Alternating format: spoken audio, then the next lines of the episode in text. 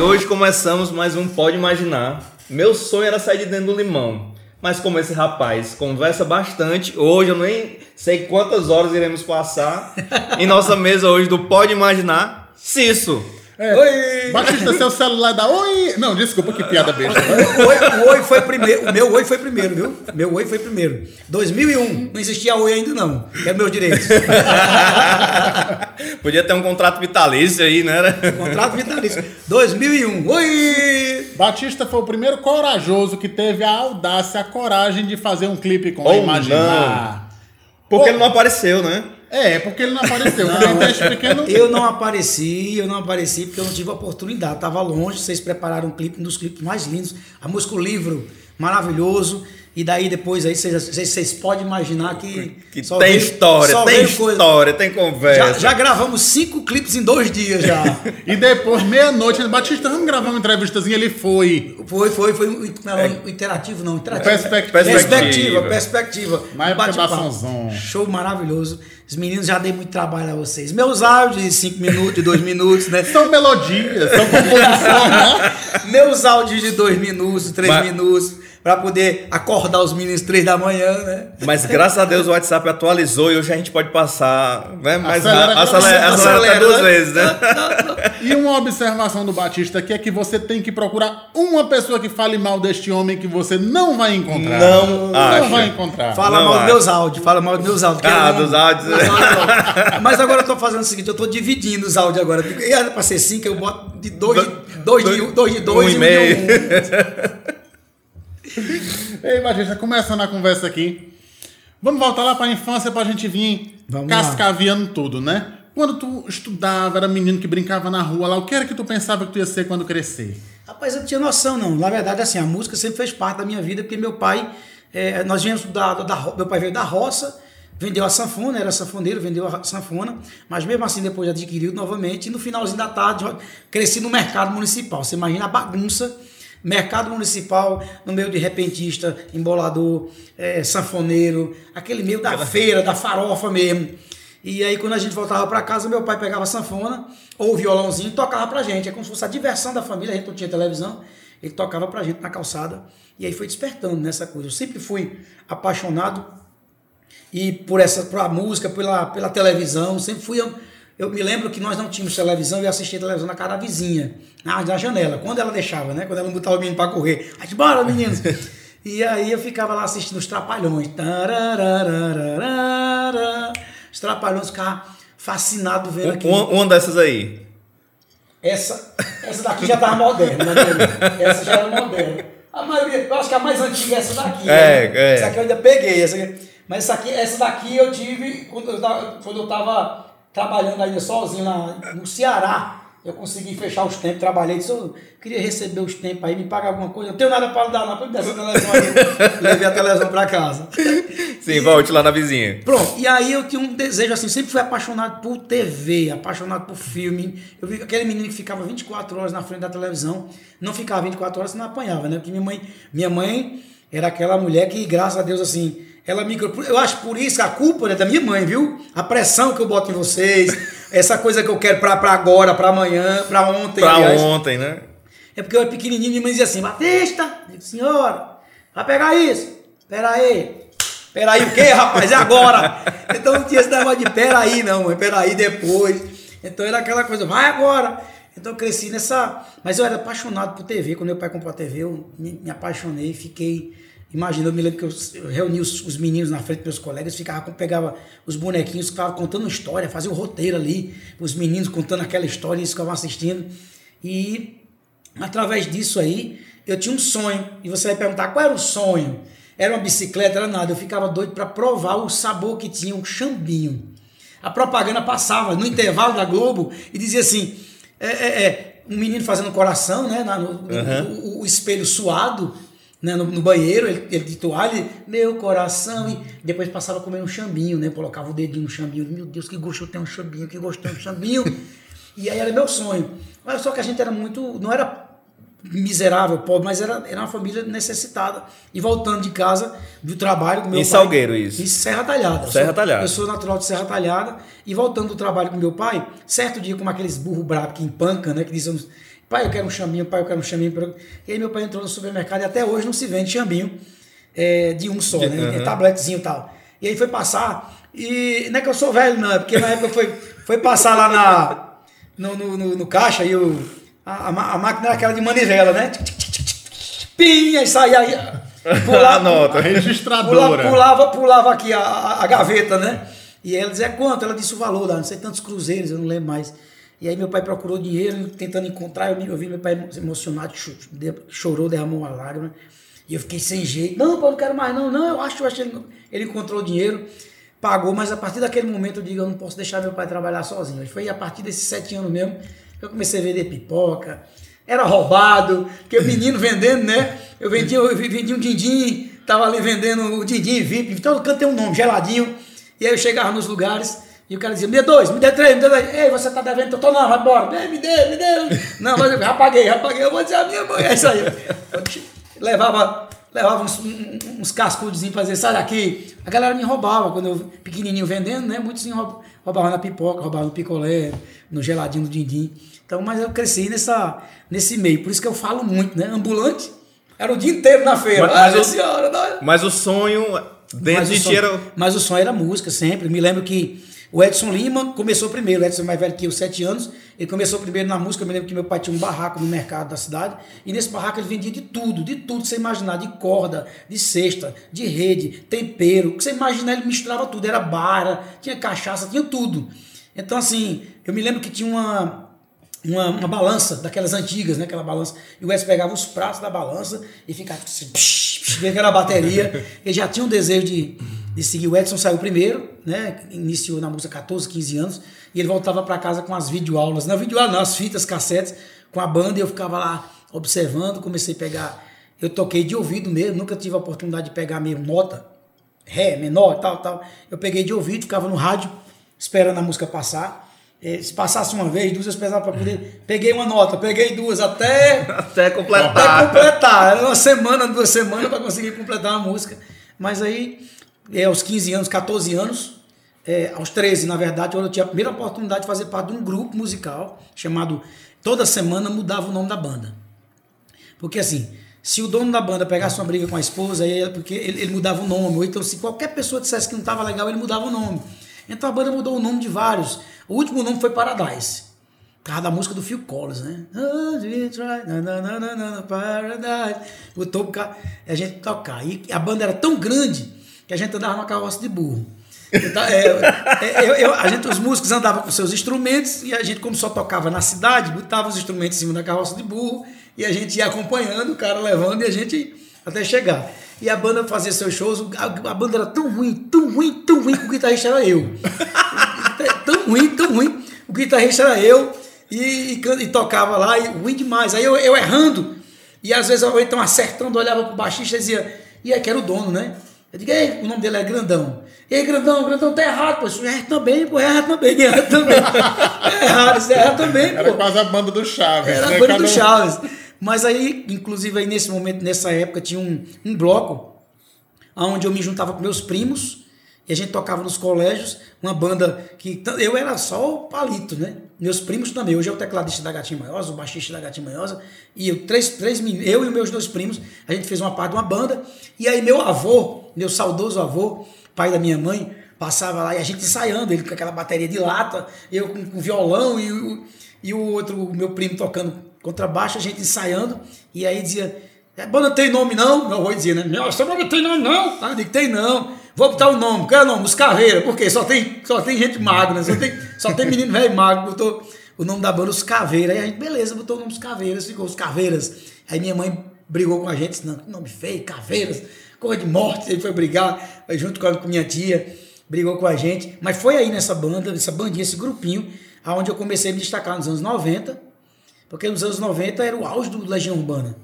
E aí a gente fez uma banda cover do Legião Urbana. Eu pegava, comprava aquelas camisas folgadas, pegava aqueles óculos é, emprestado ou então quebrado de alguém que não tinha fundo, colocava ali para dizer que era o Renato, deixava o cabelo, meu cabelo já é ruim, meu sacudia deixava para dizer que era o Renato Russo. E a gente se apresentava nos colégios e eu começava a imitar o Renato Russo. Através dessa imitação, foi que eu comecei a receber convite para as bandas bailes da época, né? As bandas tocavam rock, pop.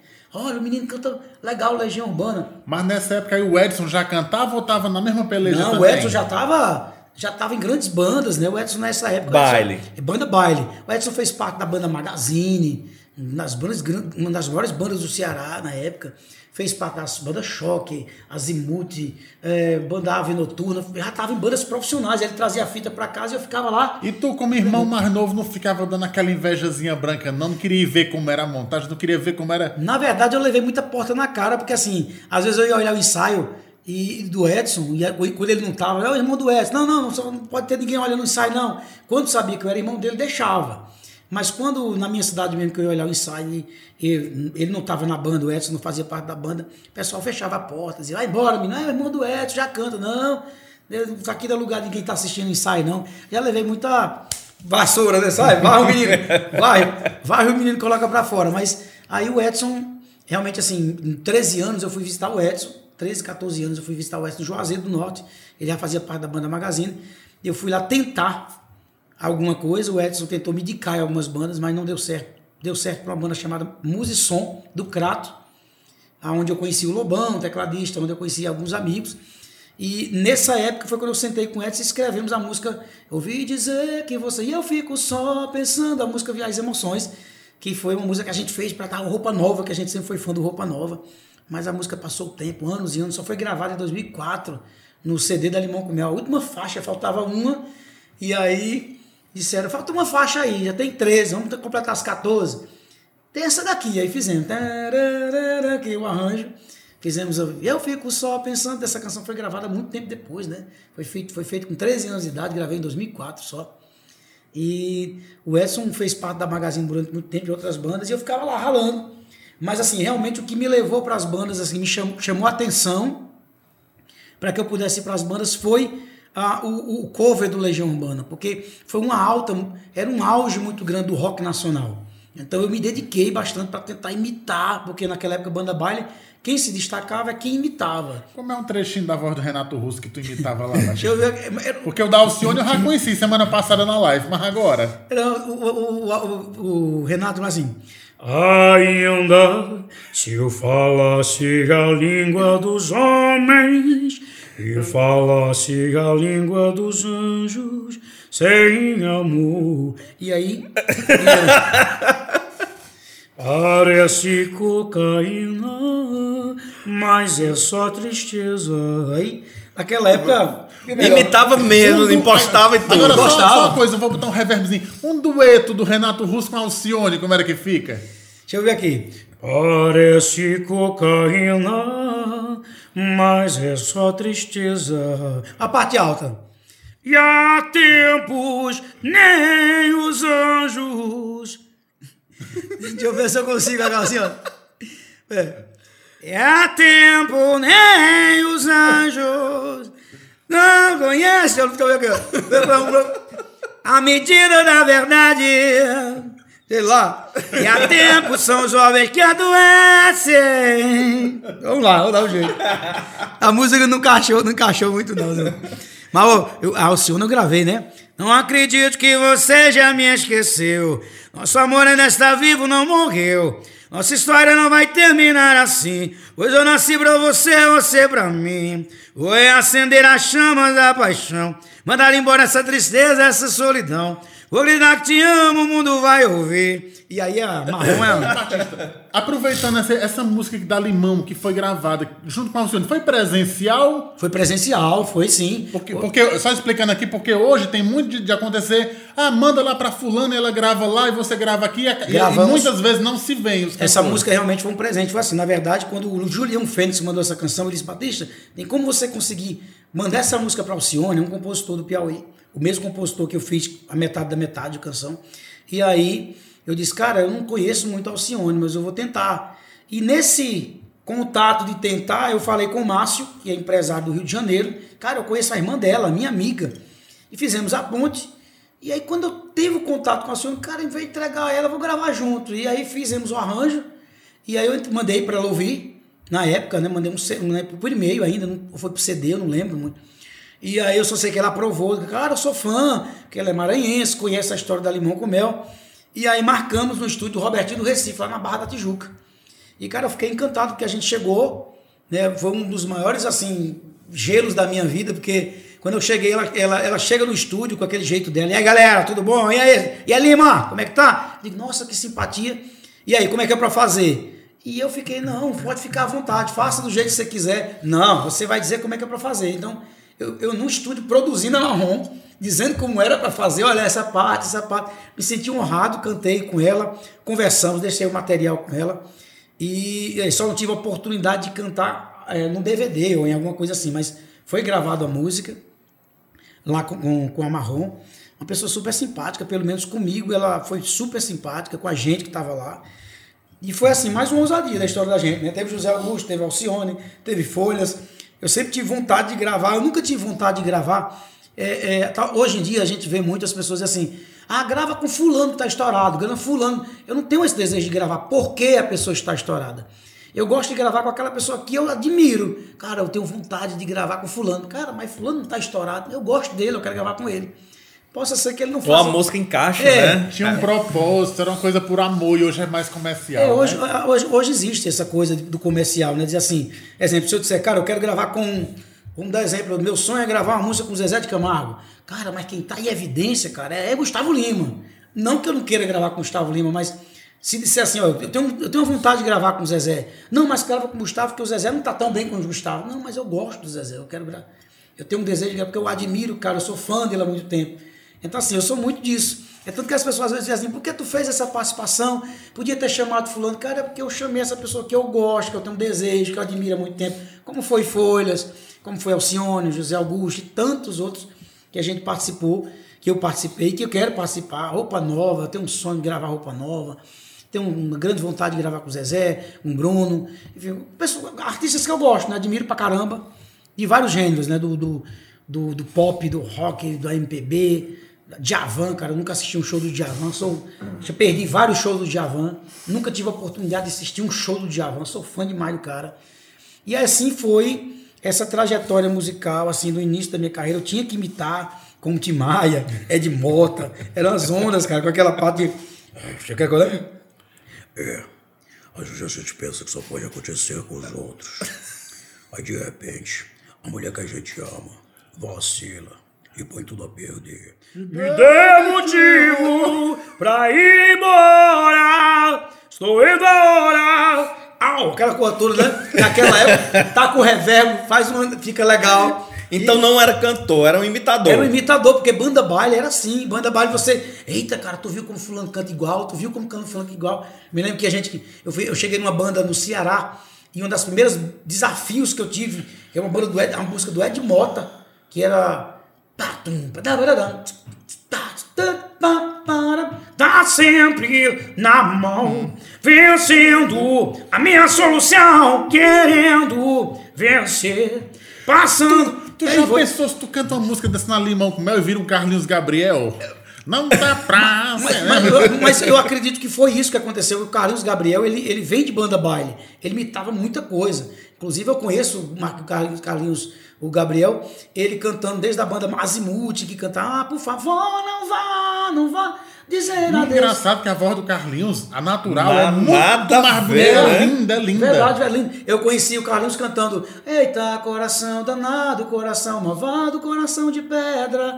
E aí, de repente, ele gravou várias canções na Tropicália e ele foi cantar a música do Eros Ramazotti, né? Não tá pra quê, do levatro bonde. Que essa daí eu cantei até na banda baile também. E aí ele, não dá prazer. Aí pegou. Eu gostei, a galera gostou dessa música. O timbre diferenciado e ficou aí dentro E ele dele, né? teve que manter, né? Teve o que manter. Teve que manter, cara. É tanto que não- quem não conhece e conversa com ele não sabe quem é. Não sabe quem é, é verdade. Virou a identidade dele, ele tem que cantar Inclusive participou da minha live cantando a música Eu não posso mais, eu não quero mais. Ficou legal. Cara, e que live fantástica foi aquela, um repertório que eu nunca tinha visto. A gente, a gente tá em ontem, a gente ainda tá na adolescência dele. Vamos Não, é porque vai entrando assunto, né? Aqui. Se não vai que esquece. Olha, mas vocês podem imaginar, né? Quem foi que fez Pode essa live, né? imaginar. Mas não é Quem preparou essa Mas live, não é né? por isso não que se fosse outro também tinha sido o mesmo sucesso também, porque o repertório tava fantástico. Aquela participação que você fez com a Valkyrie ali, não existe um negócio daquele não. Foi bonito mesmo. Pena que hoje o povo só gosta do que não presta. Deixa quieto. Mas ainda tava em primeiro lugar no YouTube e é mais do que merecido. Foi lindo. Realmente foi assim, um presente. Tá no primeiro lugar no YouTube. No Brasil, né? Você sabe, ficar no primeiro lugar foi um presente taço pra mim. Acho que foi o presente maior de. O presente dos meus 45 anos foi a turma reunida, essa galera reunida e você chegar a esse ponto de primeiro lugar no YouTube. Foi muito difícil. Houve alguns erros, porque foram 15 dias para preparar do zero todo o material, todo o material, todos os arranjos. 15 dias para preparar, criar, ensaiar e tentar decorar tudo aquilo. Muitas coisas eu cheguei, será que volta? Será que vai para o meio? E eu esqueci às vezes, mas deu certo aí. Foi um projeto lindo aí que acredito ficou arquivado e guar- e guardado no coração.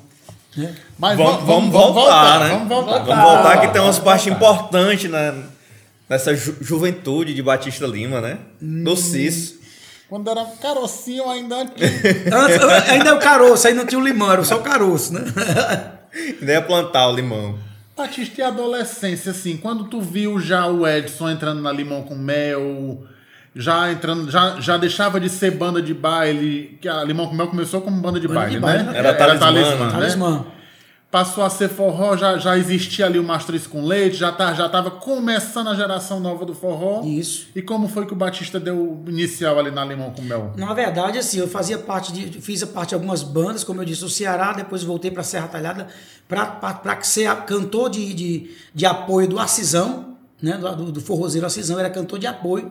Eu montava e cantava, porque o acordo era esse. A equipe era pequena, ele disse, olha, só deixa você cantar se fizer um pacote só, você tem que montar e cantar. Então eu montava, trocava de roupa, cantava minha parte da banda baile. Agora com vocês, senhoras e senhores, Acisão. E ele entrava e eu com o vocal.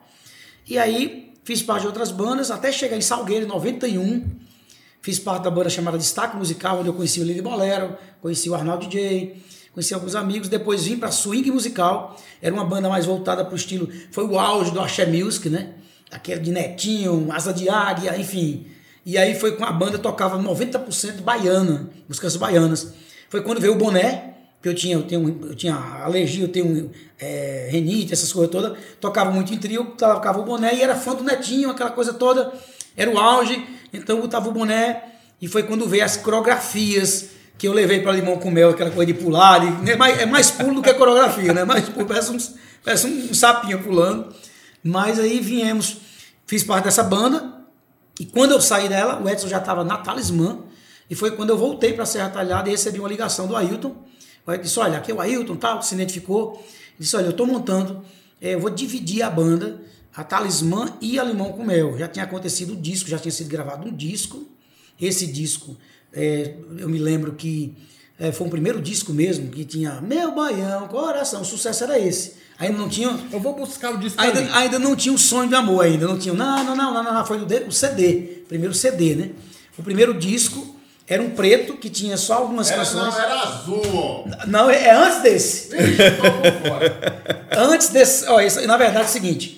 Quando eu cheguei, era um disco anterior, todo preto, com o nome só Talismã Limão com Mel. Só. Ah, certo. E aí esse disco só tinha Anjo Querubim, a conhecida só tinha Anjo Querubim e outras canções que não fizeram sucesso. Anjo Querubim foi o carro-chefe dessa canção. E Longe de Você, Longe de Você, eram as duas canções desse trabalho. Aí, quando eu entrei na Limão com Mel, o disco ainda estava, ainda era Talismã, e eu vim para assumir a, a, a- Era o seguinte, o convite era, você vai assumir a banda Baile, junto com a Simara, e o Edson e a Ângela vai fazer a parte do forró.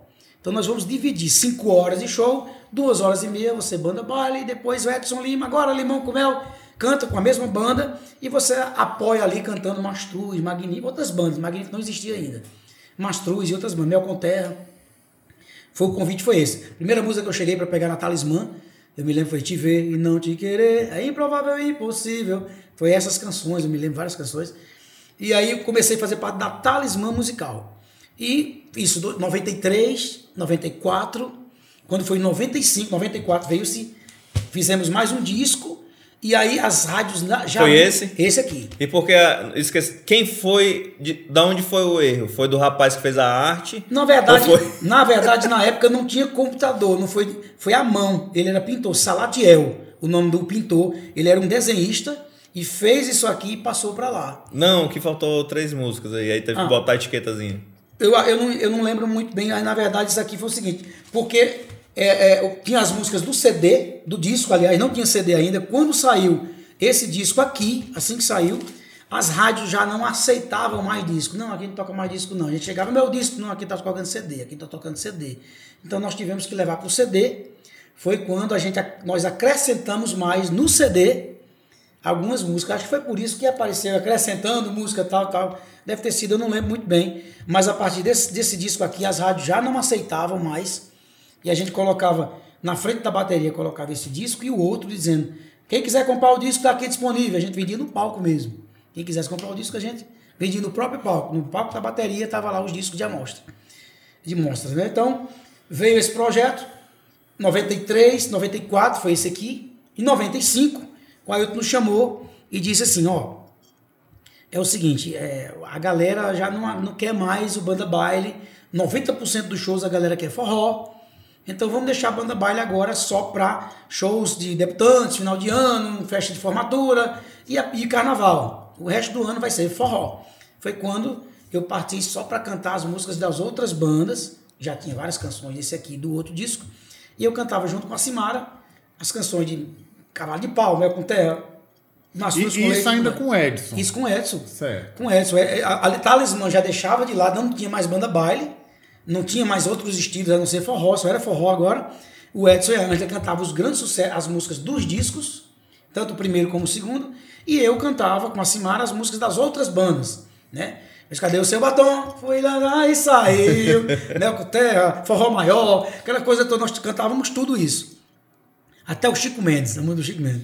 Dia foi fazer o Chico E cantava tudo. O Edson cantava o sucesso e cantava a Albertina. Albertina, mas Albertina já foi na frente, Eita, Albertina foi em 98, Albertina. E aí, quando chegou em 95, 96, mais ou menos, foi quando eh, o Ailton disse, olha, a partir de agora, Talismã se torna só empresa, não vai ter mais banda baile de maneira alguma. É o escritório Talismã e a banda, foi quando eu comecei a compor, foi quando veio Meu Neguinho, Morena Flor, eh, Loucura de Amor, eu acordei pensando em você, e veio essas canções que eu comecei a compor e cantar no CD. Foi quando veio o primeiro o CD, a primeira vez que colocou a cara da banda. Nenhuma banda tinha colocado cara na banda. Foi quando nós colocamos a cara na banda, aquele CD que tem todo mundo assim, maguinho feio, sua porra.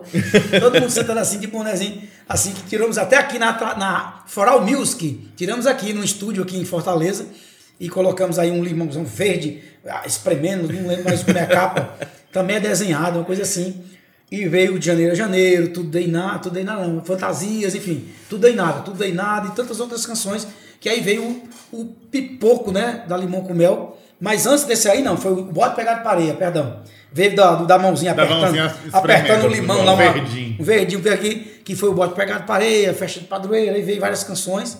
Foi quando chegamos em Fortaleza e o, o pessoal do Clube do Vaqueiro, essa região, alguns empresários pegaram e compraram 100 shows da Limão com Mel. A jogada foi essa, olha, que é 100 shows da banda.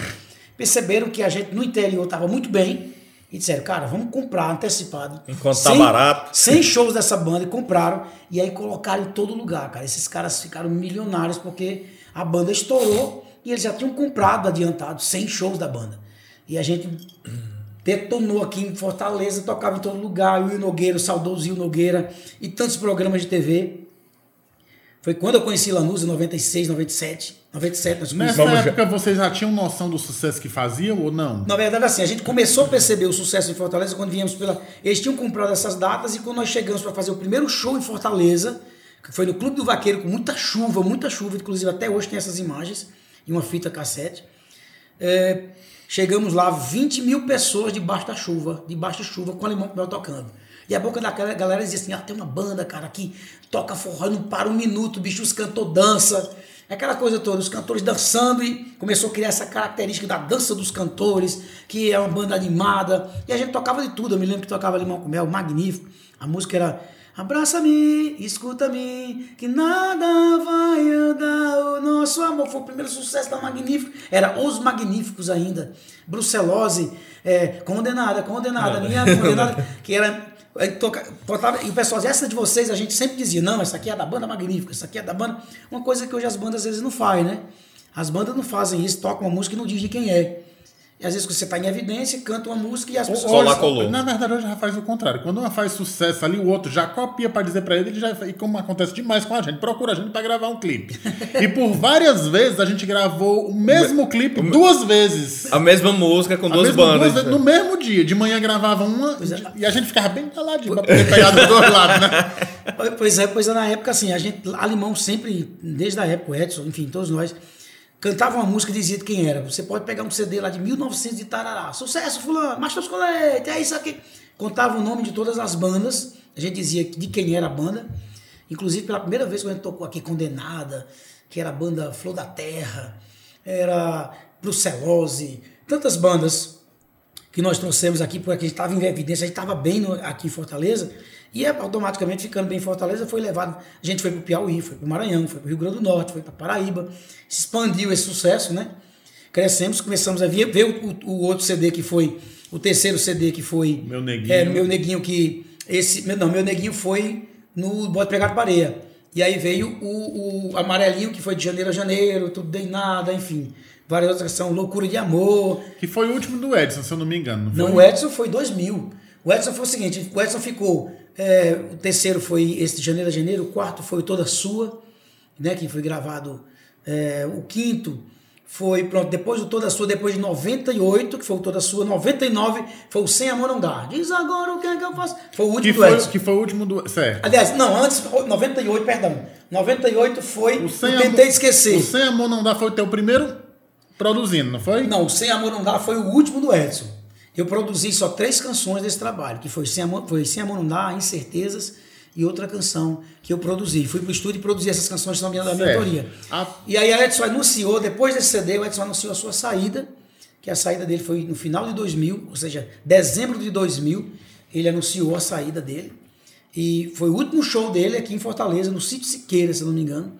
Foi quando eu assumi, que veio ao vivo, que foi aquele ao vivo onde veio Não Me Diga Não, que inclusive o ao vivo estava pronto com a voz do Edson.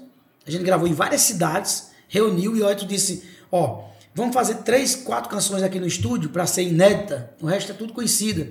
E eu fui para o estúdio para produzir, que foi, que foi para sempre, né? Foi produzido no estúdio, ponto final. Né? Eu não joguei para perder, aí foi, não me diga não, e aquela, a outra, e apesar de tudo que você me faz, a gente gravou ela, que foi Minha História, Limão com Mel, Minha História, que tem a letrazinha, em cada letra um CD, né? A desenho de um CD. Foi quando Edson saiu, assumi, e eu me lembro que eu estava produzindo, aí o Ailton chegou e disse, cara, legal, é, experimenta aí, cara. Bota a voz aí nas músicas aí e tal. Tava eu e o Gugu. O Amedício ainda não trabalhava no estúdio. Era, era músico só. E aí eu disse, não, beleza. Aí eu tinha a música Sem Amor Não Dá. E como a gente tinha gravado ao vivo, o microfone virado para o público, então vazava a voz do cantor. Então eu tinha que fazer tudo o que Edson fez. Que Edson fazia, alô, isso aqui, bate na palma da mão. Era igual, né? E aí eu assumi a música Sem Amor Não Dá. Eu conheço essa, eu vou fazer essa. E aí gravei. Aí pouco tempo eu tava sentado e a gente corrigindo, olhando lá. O Ailton chegou e disse, mas paz, cara, eu pedi pra tu gravar uma música e tu não gravou. Eu digo, não, eu já gravei. "Não, mas como é que eu tô ouvindo? Ele, não, é, sou eu. Aí ele disse, ah, então não vou procurar ninguém, é você mesmo. E aí me de- deixou, eu, eu na frente. que Até então a gente tava procurando alguém para ficar no lugar do Edson. Quando ele ouviu, ele disse, não, não vou procurar ninguém não, vai ficar no lugar do Edson mesmo aqui. Então eu pensei que era o Edson que tava cantando. Aí ficou, né? aí ele te deu carta branca pra mexer em umas coisas que, que hoje eu acho que ele não faria de novo. Por exemplo, você é o Michael Jackson do forró, né? Porque se tava dando certo a história da Limão com Mel todinha, porque é uma banda que não para nada, não sei o quê, aí tu inventa de botar um piano lá e ter mais de um minuto de uma música lenta indo totalmente no avesso do que tava dando certo. Mas, na verdade, Como foi que ele deixou? Na verdade, foi o seguinte: a gente lançou esse CD ao vivo com a minha voz, que era o ponto final e tal. E não, no começo da gravação, é, tinha um início que a música Não Me Diga Não, Não Me Diga Não, era inédita, foi feita em estúdio. E tinha uma harmonia. A galera tal. E o Gugu disse, diz alguma coisa aí? O quê? Grita aí, olha galera, bate na palma, alguma coisa. Aí eu, oi, aí ficou. Mas eu não tinha noção. Quando eu comecei a chegar nas rádios, o locutor dizia, e aquele oi? Dá o gritinho do oi. Eu, que oi? O do CD, oi, oi. Aí o povo no show, oi, fala oi, fala, eu digo oi. Aí eu comecei a ser cobrado por fazer esse oi. Quando foi no outro ano, é, o Ailton chamou a galera, o Lobão, o Carlinhos, realmente assim, com a saída do Edson, ele entregou muito a banda, para que a banda comandasse, né? Ficou aquela. Todo mundo dando opinião, todo mundo realmente dizia, eu acho isso, eu acho aquilo. Aí ele teve uma reunião com a gente e disse, gente, eu queria fazer o seguinte, eu quero que o Batista assuma a produção desse projeto que vai vir, porque eu me lembro que antes de fazer o projeto, a Alanusa estava grávida, a gente estava numa situação difícil, cara. Acho que foi o, o pior momento assim da Limão com Mel. O Edson saiu e todas as bocas diziam: ah, Limão com Mel agora acabou, Limão com Mel agora acabou, porque a voz era o Edson, Limão com... Eu era o irmão do Edson. E eu me lembro que eu cheguei aqui numa. numa, numa- eu cheguei, eu peguei, coloquei dois mil CDs dentro de um carro, dois a três mil CDs dentro de um carro, um golzinho bola que eu tinha, e vim com Lanusa. Eu vim pela. É, eu vim pela, pela, por dentro, né, Quixadá, aquela região toda, até chegar a Fortaleza, fazendo divulgação. Chegava nas rádios, dizia, olha, sou irmão do Edson, fiquei na Limão, aqui meu CD e tal, tal, tal, a Limão tal. E depois voltei pela 116, passando por Jaguaribe e outras cidades, até chegar a Salgueiro. Mas eu cheguei aqui numa grande rádio, na época que comandava a Fortaleza, e eu cheguei com um pacotinho, acho que devia uns 40 CDs dentro. Ele disse, olha, eu vim conversar aqui, eu sou o Batista, eu sou o irmão do Edson, assumi a Limão com Mel, sou cantor tal. Não, só um minuto. Ele vai atender. Realmente era a banda que comandava, era o escritório que comandava Fortaleza no auge, né? Isso em 90, 2000, 2001, 2001. E aí, eu esperei, esperei, esperei, e de repente disse, é só um minuto. Falou, é, o menino ainda está aqui, o irmão de Edson. E eu, quando eu, eu escutei que o escritório era muito perto, a sala era muito próxima ao sofá. E ele disse: Não, diga ele que quem ressuscita defunto é Jesus Cristo. Eu não ressuscito, não.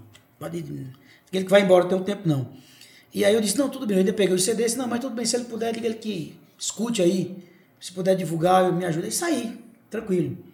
E aí fui fazer a divulgação. Tranquilo não, puto, né? Não, na verdade, eu sou muito tranquilo, cara, muito tranquilo. Por- Quem me conhece é o pau. Eu sou igual a manequim de loja, é o pau entrando e eu.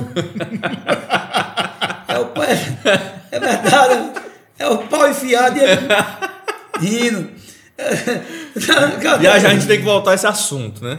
É, então assim, eu, eu, eu, eu ganhei, voltei para casa e passamos por um momento difícil. Foi quando eu vendi o carro, Lanusa grávida da minha filha Tereza.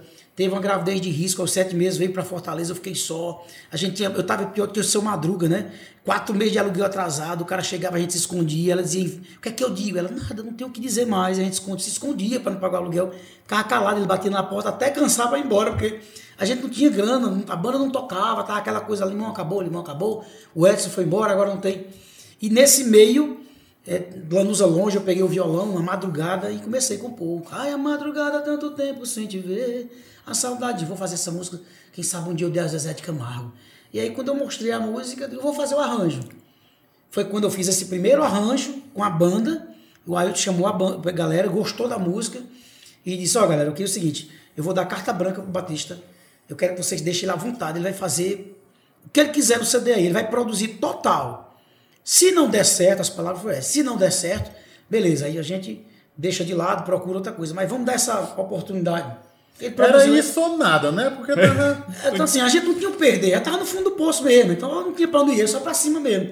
E ele disse: olha, mas é mesmo assim, aí eu me lembro que eu tava com a Luz, a gente tava escutando, eu não lembro que banda era, uma banda de pagode. E ela começou romântica, eu não, eu não curto muito pagode, eu, eu- eu- respeito, mas eu não. Era um raça negra, né? Eu não sou de ouvir, não, não era raça negra, não. Era uma banda moderna, uma banda atual, que começou super romântico, romântico. E eu digo, nossa, que música linda, música linda. E de repente, pô, pagode. Eu achei é um pagode. Quer dizer, me pegou, por eu não, não curtir pagode, ela me pegou por aquilo. Eu disse, cara, eu vou fazer isso no forró. Aí cheguei com a, com a fita cassete com a música Veneno, do Marquinhos Maraial. Disse, Lobão, chegou só eu no estúdio, ainda estava só eu e Lobão. Lobão, vamos aqui, criar aqui. Ele começou, e eu criando, faz um solo. Agora deixa eu cantar. Quantas vezes quis me envolver, mas tenho medo. E Carlinhos chegou. Não, aí Carlinhos, e a bateria não vai entrar, não? Eu digo, peraí, tá, tá, você que ama. Não, pelo amor de Deus, tá demorando, tá demorando. 1 minuto e 46 segundos. Vamos fazer pelo menos um ataque. É você que amo tanto. Ah, me vai querer. E aí ficou aquela coisa meio. Cara, tá estranho, tá estranho. O povo não vai gostar, o povo não vai gostar. Não, mas vamos fazer. Ficou legal, ficou diferente. Vamos usar. Deu certo, aceitaram, aceitaram. Quando foi no outro dia, eu chego com o Luiz Cameração. E quando eu recebi a música Luiz Cameração numa fita, que Lanús escutou, Lanús disse: Eita, música feia. Porque eu vi a música pronta, né? Às vezes você escuta de um compositor, né? E às vezes, não, mas eu tava vendo, cara, eu tô vendo uma abertura, eu tô vendo aqui, eita, faz isso, aí acontece assim. Já tinha bailarino, já imaginou fazer isso. Cara, vai dar certo, uma abertura, luz, câmera, samba, bota uns telões. Eu começava a imaginar. E aí, imaginava. E aí, cheguei no estúdio, aí o pau cantou. Porque quando eu cheguei, foi dizer assim, bota assim, tchum, tchum, tá, tchum, tchum, tchum, aí, cara, não, pô, isso aí tá complicado, tá bagunçando as coisas. Eu sei que eu dei carta branca, mas cara, vai, isso vai fugir, isso não tem nada a ver. Te desmotivaram. É, assim, porque realmente assim, eles estavam assustados. Cara, o negócio, uma mudança brusca começa, uma mudança imensa. Radical, né? né? Radical. Pensou em parar nessa hora aí? Não, vou Não, é, começou a discutir. Tá, tá, não, cara, vamos lá, vai dar certo, vai dar certo, e tá, tá. Eu só sei que o Lobão, por brincadeira, o Lobão sempre foi o que apaziguava, né? O calmo. E aí realmente foi uma discussão um pouco séria. Cara, eu vou fazer, não sei o que, nem eu tô produzindo, eu vou fazer assim mesmo, tá? Aquela coisa toda. E aí, Lobão, espera aí, gente, tá bom, tá bom, vamos fazer do jeito que ele quer. Atenção no estúdio, luz, câmera, ação. Eu digo, deixa, gostei, massa. Aí, tanto que aquela voz é do Lobão, atenção no estúdio, luz, câmera, ação, é ele. E aí, fizemos a música, aí veio outras, né, diferente. Só sei que o CD, pum, 250 mil milhões de mil, mil cópias, primeiro disco de platina na história da Limão com Mel. Enfim, a Limão com Mel, tão, aquela coisa toda, sucesso, toma conta de mim, show do Luiz Cameração, aquela coisa toda. Quando foi no outro, no outro ano, e aí, Batista, o que é que nós vamos fazer? O que é que tem? Vamos, eu tive uma ideia também. Ousadia é o que não faltava. Aí veio porque não veio, e-mail, homem da o balde. Play Record. Isso tudo composição tua, tu também desinvestou. Não, veio muitas composições, aí veio Toma Conta de Mim, Minha Vida Sem Você, Não Quero Mais, Viver de Solidão. Mas até então tu nem sabia que tu era compositor direito, não era? Não, na verdade eu tinha composições, eu tinha composições desde 97, quando eu fiz Loucura de Amor, Frente a Frente, Meu Neguinho, Morena Flor, essas canções já eram de fo- forrozão, né? E aí quando veio o romântico, já tinha, inclusive Gatinha Manhosa, quando o Edson montou a Gatinha Manhosa, deixa eu pensar que você me amou, já tinha essas canções, já outras bandas, algumas bandas. E aí, mais a Limão comeu assim, em dois- 98, com Sem Amor Não Dá, foi o título, minha primeira música foi título do CD, que foi Diz agora o que é que eu faço, vou te encontrar e entregar. Que foi assim, do- 98. Aí assumi a produção e foi colocando, como as músicas eram românticas, eu fui encaixando mais, aí veio. Porque não veio, Tome Amor e tantas outras, Minha Vida Sem Você. Praticamente, depois desses pianos, depois dessas coisas, assim, Magníficos se restaurou ali também, né? Porque Veio, veio muita os coisa. primeiros veio. CDs Magníficos eram bem pé durão mesmo, depois foi Era que coisa, foi... era mais sanfona, né? Aquela coisa. E aí foram as bandas também, ao mesmo assim, quando a banda Alimão com Mel ela ficou no auge, então muitas bandas, como tudo acontece hoje, né? Quem tá no auge, os outros vão atrás. Geralmente Vira é- referência, né? Vira referência hoje. Você, se é o piseiro, todo mundo vai ao piseiro. Se é isso, vai. Se é limão com mel estava em evidência, a galera vai atrás também. A limão era o estilo. da- Aí veio tantas outras, né? Calcinha, juntou calcinha, gatinha, manhosa, tantas outras bandas. E aí foi, foi muito bom. Veio outra loucura da minha cabeça, eu estava no ônibus, e aí o fã chegou e eu estava brincando, fazendo sem amor não dá. Aí o cara disse, faz ao vivo pra gente sair, um fã lá de Patos, na Paraíba. E eu fiz ao vivo no palco sem amor não dá, e veio a ideia de fazer o acústico. E, cara, vamos fazer o acústico. O Amedício que produziu tudo. Eu deixava os guias de violão e ele chamava a galera enquanto a gente tava. Como a banda tocava muito, ele ficava produzindo. Eu deixava um guia, e ele fazia lá os violões com César Razek, com fulano, tal, tal, com sax, tudo. Fez. Mas aconteceu uma coisa interessante. Esse, o Ailton disse: olha, esse CD ao vivo, esse, esse CD ao vivo, esse CD acústico, ele não vai ser, vamos fugir do foco não, ele não vai ser para venda não, gente, vai ser para a gente presentear, porque vai ser um presente da Limão com Mel. Eu digo, tá bom. E aí ele mandou fazer 100 mil CDs, que era para presentear todos os empresários, os fãs, era para dar, ó, para vocês dar. E aí esse bendito baú vinha em Feira de Santana e virou. E foi, sa- saquearam tudo, levaram todos os CDs acústicos. Pouco, poucos meses depois, chega nós, chega a gente lá em Salvador, em, E o pessoal, a boca do povo, o acústico, o acústico, o acústico da Limão comeu, o acústico, que acústico? Aqui, meu amigo. o povo só. Nem, nem o cantor tinha o CD, O duvidar. povo só fala desse acústico, acústico, meu amigo, acústico. Vocês vão ter que tocar acústico. Aí foi quando veio a ideia de fazer aquela coisa da- do acústico que se montava dentro do show, uma, um tipo safonado que vinha, fechava a cortina e. também, Enfim, cara, aí veio essa ideia do show ao vivo, aí veio. A partir desse momento do Luz Mas, Quebração. mas veio essas ideias da sua cabeça, E né? veio o sanfonado, essas coisas todas. O limão foi engraçado, cara. O Porque assim, o limão foi. Eu, eu, eu- Batista, tu é louco, mas tu O botou um limão daquele ali.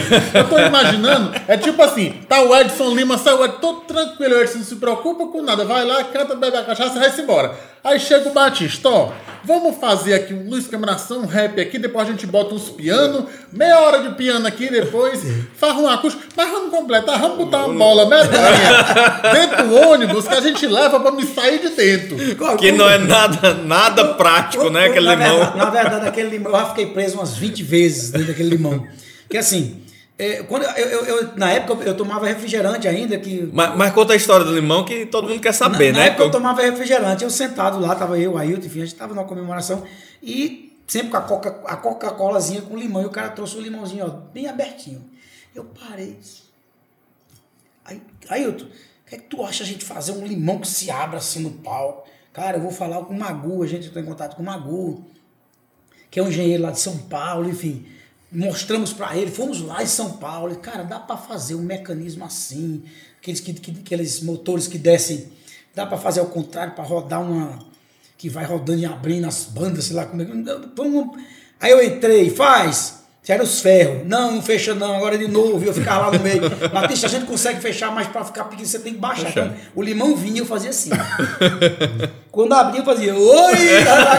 Baixava. Eu baixava assim. Aí, e o calor, meu amigo, naquela época, limão comeu eu de terno, então de jaqueta, quente, e aí o limão, pô, aí ficava, e eu dizia, bora! E eu, Começa o show. peraí, que tá errado aqui o negócio. Homem, pelo amor de Deus. Vamos esse negócio. Eu, E quando vinha o locutor, hein, falar agora que- com vocês, não deu errado aqui, não sei o que. Eu digo, meu Deus do céu. E quando travava, a banda ficava. Aí, não abre não, não abre. Aí criamos um mecanismo, pelo menos, para Manual. manualmente, pra abrir manualmente. Deu certo, o limão foi assim um. Até hoje esse limão me persegue. Até hoje amigos me chamam de caroço. Não me chamam nem do Batista. ei, caroço, ei, caroço, porque tu é o caroço do limão. Ficou isso aí. Aí pronto, a partir daí veio outras loucuras. É, a, a Tereza sempre foi apaixonada. O primeiro desenhozinho que ela assistiu, a Tereza, minha filha, de 19 anos. Primeiro desenho era o track, né? Era do gelo, track. E aí tinha a luazinha com o menino pescando em cima de cara, vou fazer uma lua para cantar um da lua. Chegou a música um da lua, vou fazer uma lua. Aí o Ailton elaborou a lua, colocou para eu cantar em cima de uma lua com violão. Olha, meu amor, há quanto tempo. Depois veio a ideia da televisão, que os, os bailarinos montavam uma televisão, a tela vinha aqui. Na época não tinha LED, então era um, um, um- um pano, né, como se fosse um plástico com, com um, velcro aqui, onde eu pá, arrebentava o velcro, e aí a projeção ficava pronta para quando encostasse aqui, a projeção mostrava. E eu, era tanta Ousadia total, né? Você se divertia ali, não era? Cara, eu, me eu gostava, eu ficava. É porque eu vejo que até hoje nas tuas produções, hoje mesmo, a menos de 10 minutos, tu tá dizendo, vamos fazer um clipe assim, não sei o que, não sei o que.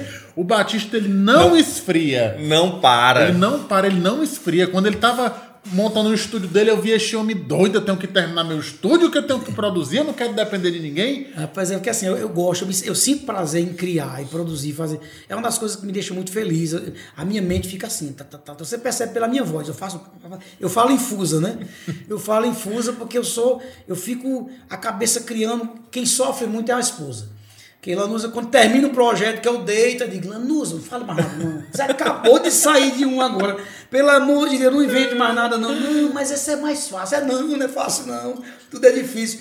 Porque eu, quando eu, eu- veio a ideia de fazer uma live com, convidar, e eu disse, eu vou convidar, convidei 16 participações, 16. E aí, 16 eu tinha Ei, Batista, quando tava a, a uma hora de começar a live, que ela ainda tava lá dentro da, do caminhão com a gente, ela vendo o, repertório lá, o roteiro e tal, e aquela confusão, e vai, o Batista não se arrumou, e não comeu, e não tomou banho, tem que passar o som, e ela não usa com o roteiro, a televisão não tá pronta, eu digo, Lanusa, chegou a hora de dizer, nunca mais eu faço uma live ou tá cedo demais? Mas é Ela tá na hora, tá na Cara, hora. Mas é impressionante. Todas, as- todas as vezes, quando faz um projeto, ela diz, eu agora vou sofrer. Porque ele vai. Eu, eu entro de cara e sempre é aquela coisa mesmo, sem recursos, às vezes, sem como, correndo atrás. E, mas sempre acontece, né? Porque assim. Eu gosto mesmo, a ideia vem na minha cabeça, eu acho que era para trabalhar no imaginar, porque todo dia eu tô imaginando, todo dia eu tô imaginando algo, faço uma música, já imagino um clipe, eu já imagino um projeto, alguma coisa, e que bom, né? Porque é, isso me deixa. É uma coisa que me satisfaz mesmo. Me satisfaz mesmo. Eu sinto falta vivo, da. né? Eu sinto falta da- das produções, aonde quando nós tínhamos. Hoje as bandas de forró romântico, como nós não estamos em evidência, não é fazer sucesso. Existe fazer sucesso existe e estar em evidência. Estar em evidência é aquela. Você está na boca da galera, é no momento. E sucesso é aquele que você mantém. Exemplo, você canta uma música na, na, na, que é sucesso até hoje. Então, assim, quando você não está em evidência, então automaticamente você não tem um cachê que te ajude a ter uma mega estrutura.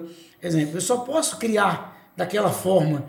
Eu acho que se assim, Lanús mesmo diz assim, rapaz, se você tivesse um Gustavo Lima, se você fosse como um Gustavo Lima hoje, o auge financeiramente, você já tinha voado nos, nos shows, você já tinha feito alguma Michael coisa Jackson. voar. Porque eu fico imaginando nos pequenos shows, nas limitações que a gente tem, que tal isso, que tal isso, que tal aquilo. Com as limitações que a gente tem, né?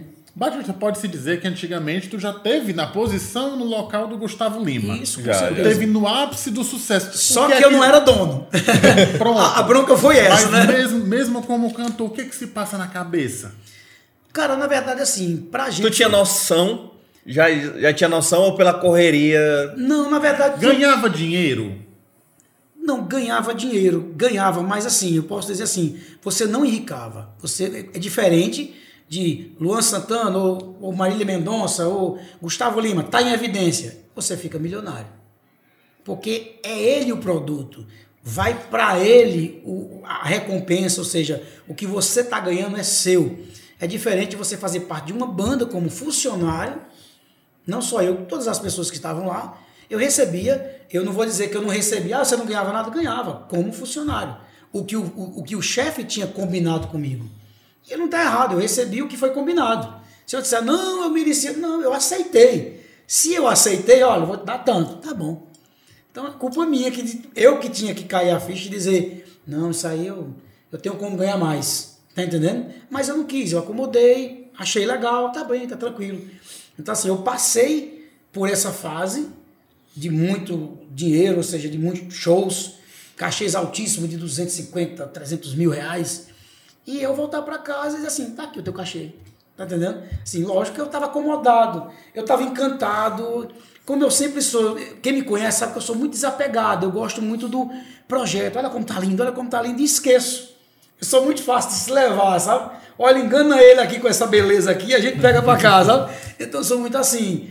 Hoje seria diferente, porque como o projeto é meu, Batista Lima, se eu tivesse um ano, um ano do sucesso que a Limão com Mel teve, eu estaria muito bem financeiramente, assim, estaria tranquilo, né? Tranquilo mesmo, estaria muito bem. Só um ano, não precisaria dois, três, não. Só um ano do que aconteceu. Eu Vou te apresentar aqui o botão da emergência, que a partir de agora O bicho vai pegar. o bicho vai pegar e pode ser que seja preciso apertar. Então, você tem direito a uma apertada aí se não quiser responder. É, vixe, quer dizer, só uma? É só Ah, Pode ser três, não, quatro, cinco. Eu queria só voltar num ponto que, pra quem conhece Batista, né, sabe que ele é um, um doce, um amor, um, um príncipe, né? Ou tudo pegando fogo, ele acha, não, vai dar certo. Não, meu querido, vai dar certo, e tenha calma, né? E não, não foi assim sempre, né? Não, foi não. E- e até voltando um pouco a história de quando ele cantava junto com o Edson, rolou uma briguinha aí, né? Um pouco. Cara, eu- eu- houve, houve discussões, eu era muito esquentado. Na A, verdade, a música da Rita, da facada na Rita. Podia ser pro Edson. a facada de Rita ia ser pro Edson Lima, rapaz. Mas é verdade, gente. Eu vou contar essa história, é verdade. Porque assim, quem me vê assim, é tanto que eu conto, as pessoas pensam que é mentira, mas a Lanusa me conheceu assim. Ela me conheceu, eu era, eu era uma pessoa violenta. Eu vim, não é porque fui, fui criado violento, meu pai toda a vida foi tranquilo. Mas assim, a minha história, a minha adolescência foi no meio da música, mas eu cresci naquele meio daquela daquela, como eu dizer assim, aquela tradição, daquele, daquele meio das pessoas que diziam homem, eu sou de serra talhada, eu sou cara macho, eu sou ninguém diz nada comigo que, que se vier eu dessa mãozada, enfim, aquela coisa toda, sabe? Aquela, eu tinha esse pensamento quando eu cheguei nas bandas. Então, quando eu cheguei na Talismã, eu era um menino, um cru, aquela coisa totalmente que não tolerava nada. O que ele disse? Foi dizer na minha cara, pra você ter ideia. Um dos primeiros shows na Talismã, um dos primeiros shows, eu me lembro que foi na cidade de de Vazia, não, não, perdão, de Campos Sales, Ceará. E o Edson estava no palco e tinha uma turminha, eu não lembro mais quem era, muito tempo atrás. E a turma jogou cerveja no Edson. Tá, jogou cerveja, Edson fez, peraí, cara. Edson toda a vida foi tranquilo. Peraí, cara, o que é isso? Tal, jogou, eu esquentei. O Edson, calma, Batista, calma, já sabia quem era eu. Calma, Batista, porque. E, eu vinha, na minha adolescência toda, eu fiz capoeira, taekwondo, era. E uma das coisas mais chatas que eu fiz, assim, eu me arrependo até hoje, se não fosse meu pai, eu estaria hoje ou preso, ou foragido, ou morto. Porque eu entrei na época aquelas gangues de bairro, que pegava briga um com o outro, enfim, se encontrava pra. Então eu cheguei um dia com a orelha cortada e meu pai me chamou no canto e disse que a partir daquele momento, se eu continuasse, eu esquecesse que ele era pai, Ó, se você continuar com isso, esqueça que eu sou seu pai, me deu uma bronca. E a partir daquele momento eu deixei de lado, comecei a tocar violão, foi quando eu fui entrando na música, enfim. Mas eu tinha um, uma índole muito forte, sabe? Eu tinha muito aquela coisa que eu não levo nada para casa, se falou, eu, eu desço a mão, enfim. E aí, nessa, nessa, nesse show da Talismã, eu vi o cara que jogou cerveja em Edson. E o Edson, calma, calma, depois, beleza. Quando foi depois, o cara começou a puxar o cadastro do Edson. Era uma turminha, dois caras não lembro mais, faz muitos anos. E eu só sei que a gota d'água eu tava, eu tava bebendo, eu fui pegar água, eu ficava de lado, eu fui pegar água, eu tava bebendo aqui, e o palco era aquele palquinho baixinho, que o cara fica aqui, ó. Fica aqui, meus pés estão aqui, o cara tá aqui. Então ele fazia assim, e eu fazia, peraí, cara, que eu... E Edson já sabia que eu era muito esquentado. E aí, quando ele puxou que o Edson caiu, que ele foi caminhar e não viu ele caiu, pronto, foi Edson caindo e eu dando um chute na cara do cara. Igual uma bola. Você dá um. Bateu bico, escanteio. Dá um bico, né? Pá! Pronto, foi o sangue descendo e a confusão. E eu ainda dei um bico e fiquei.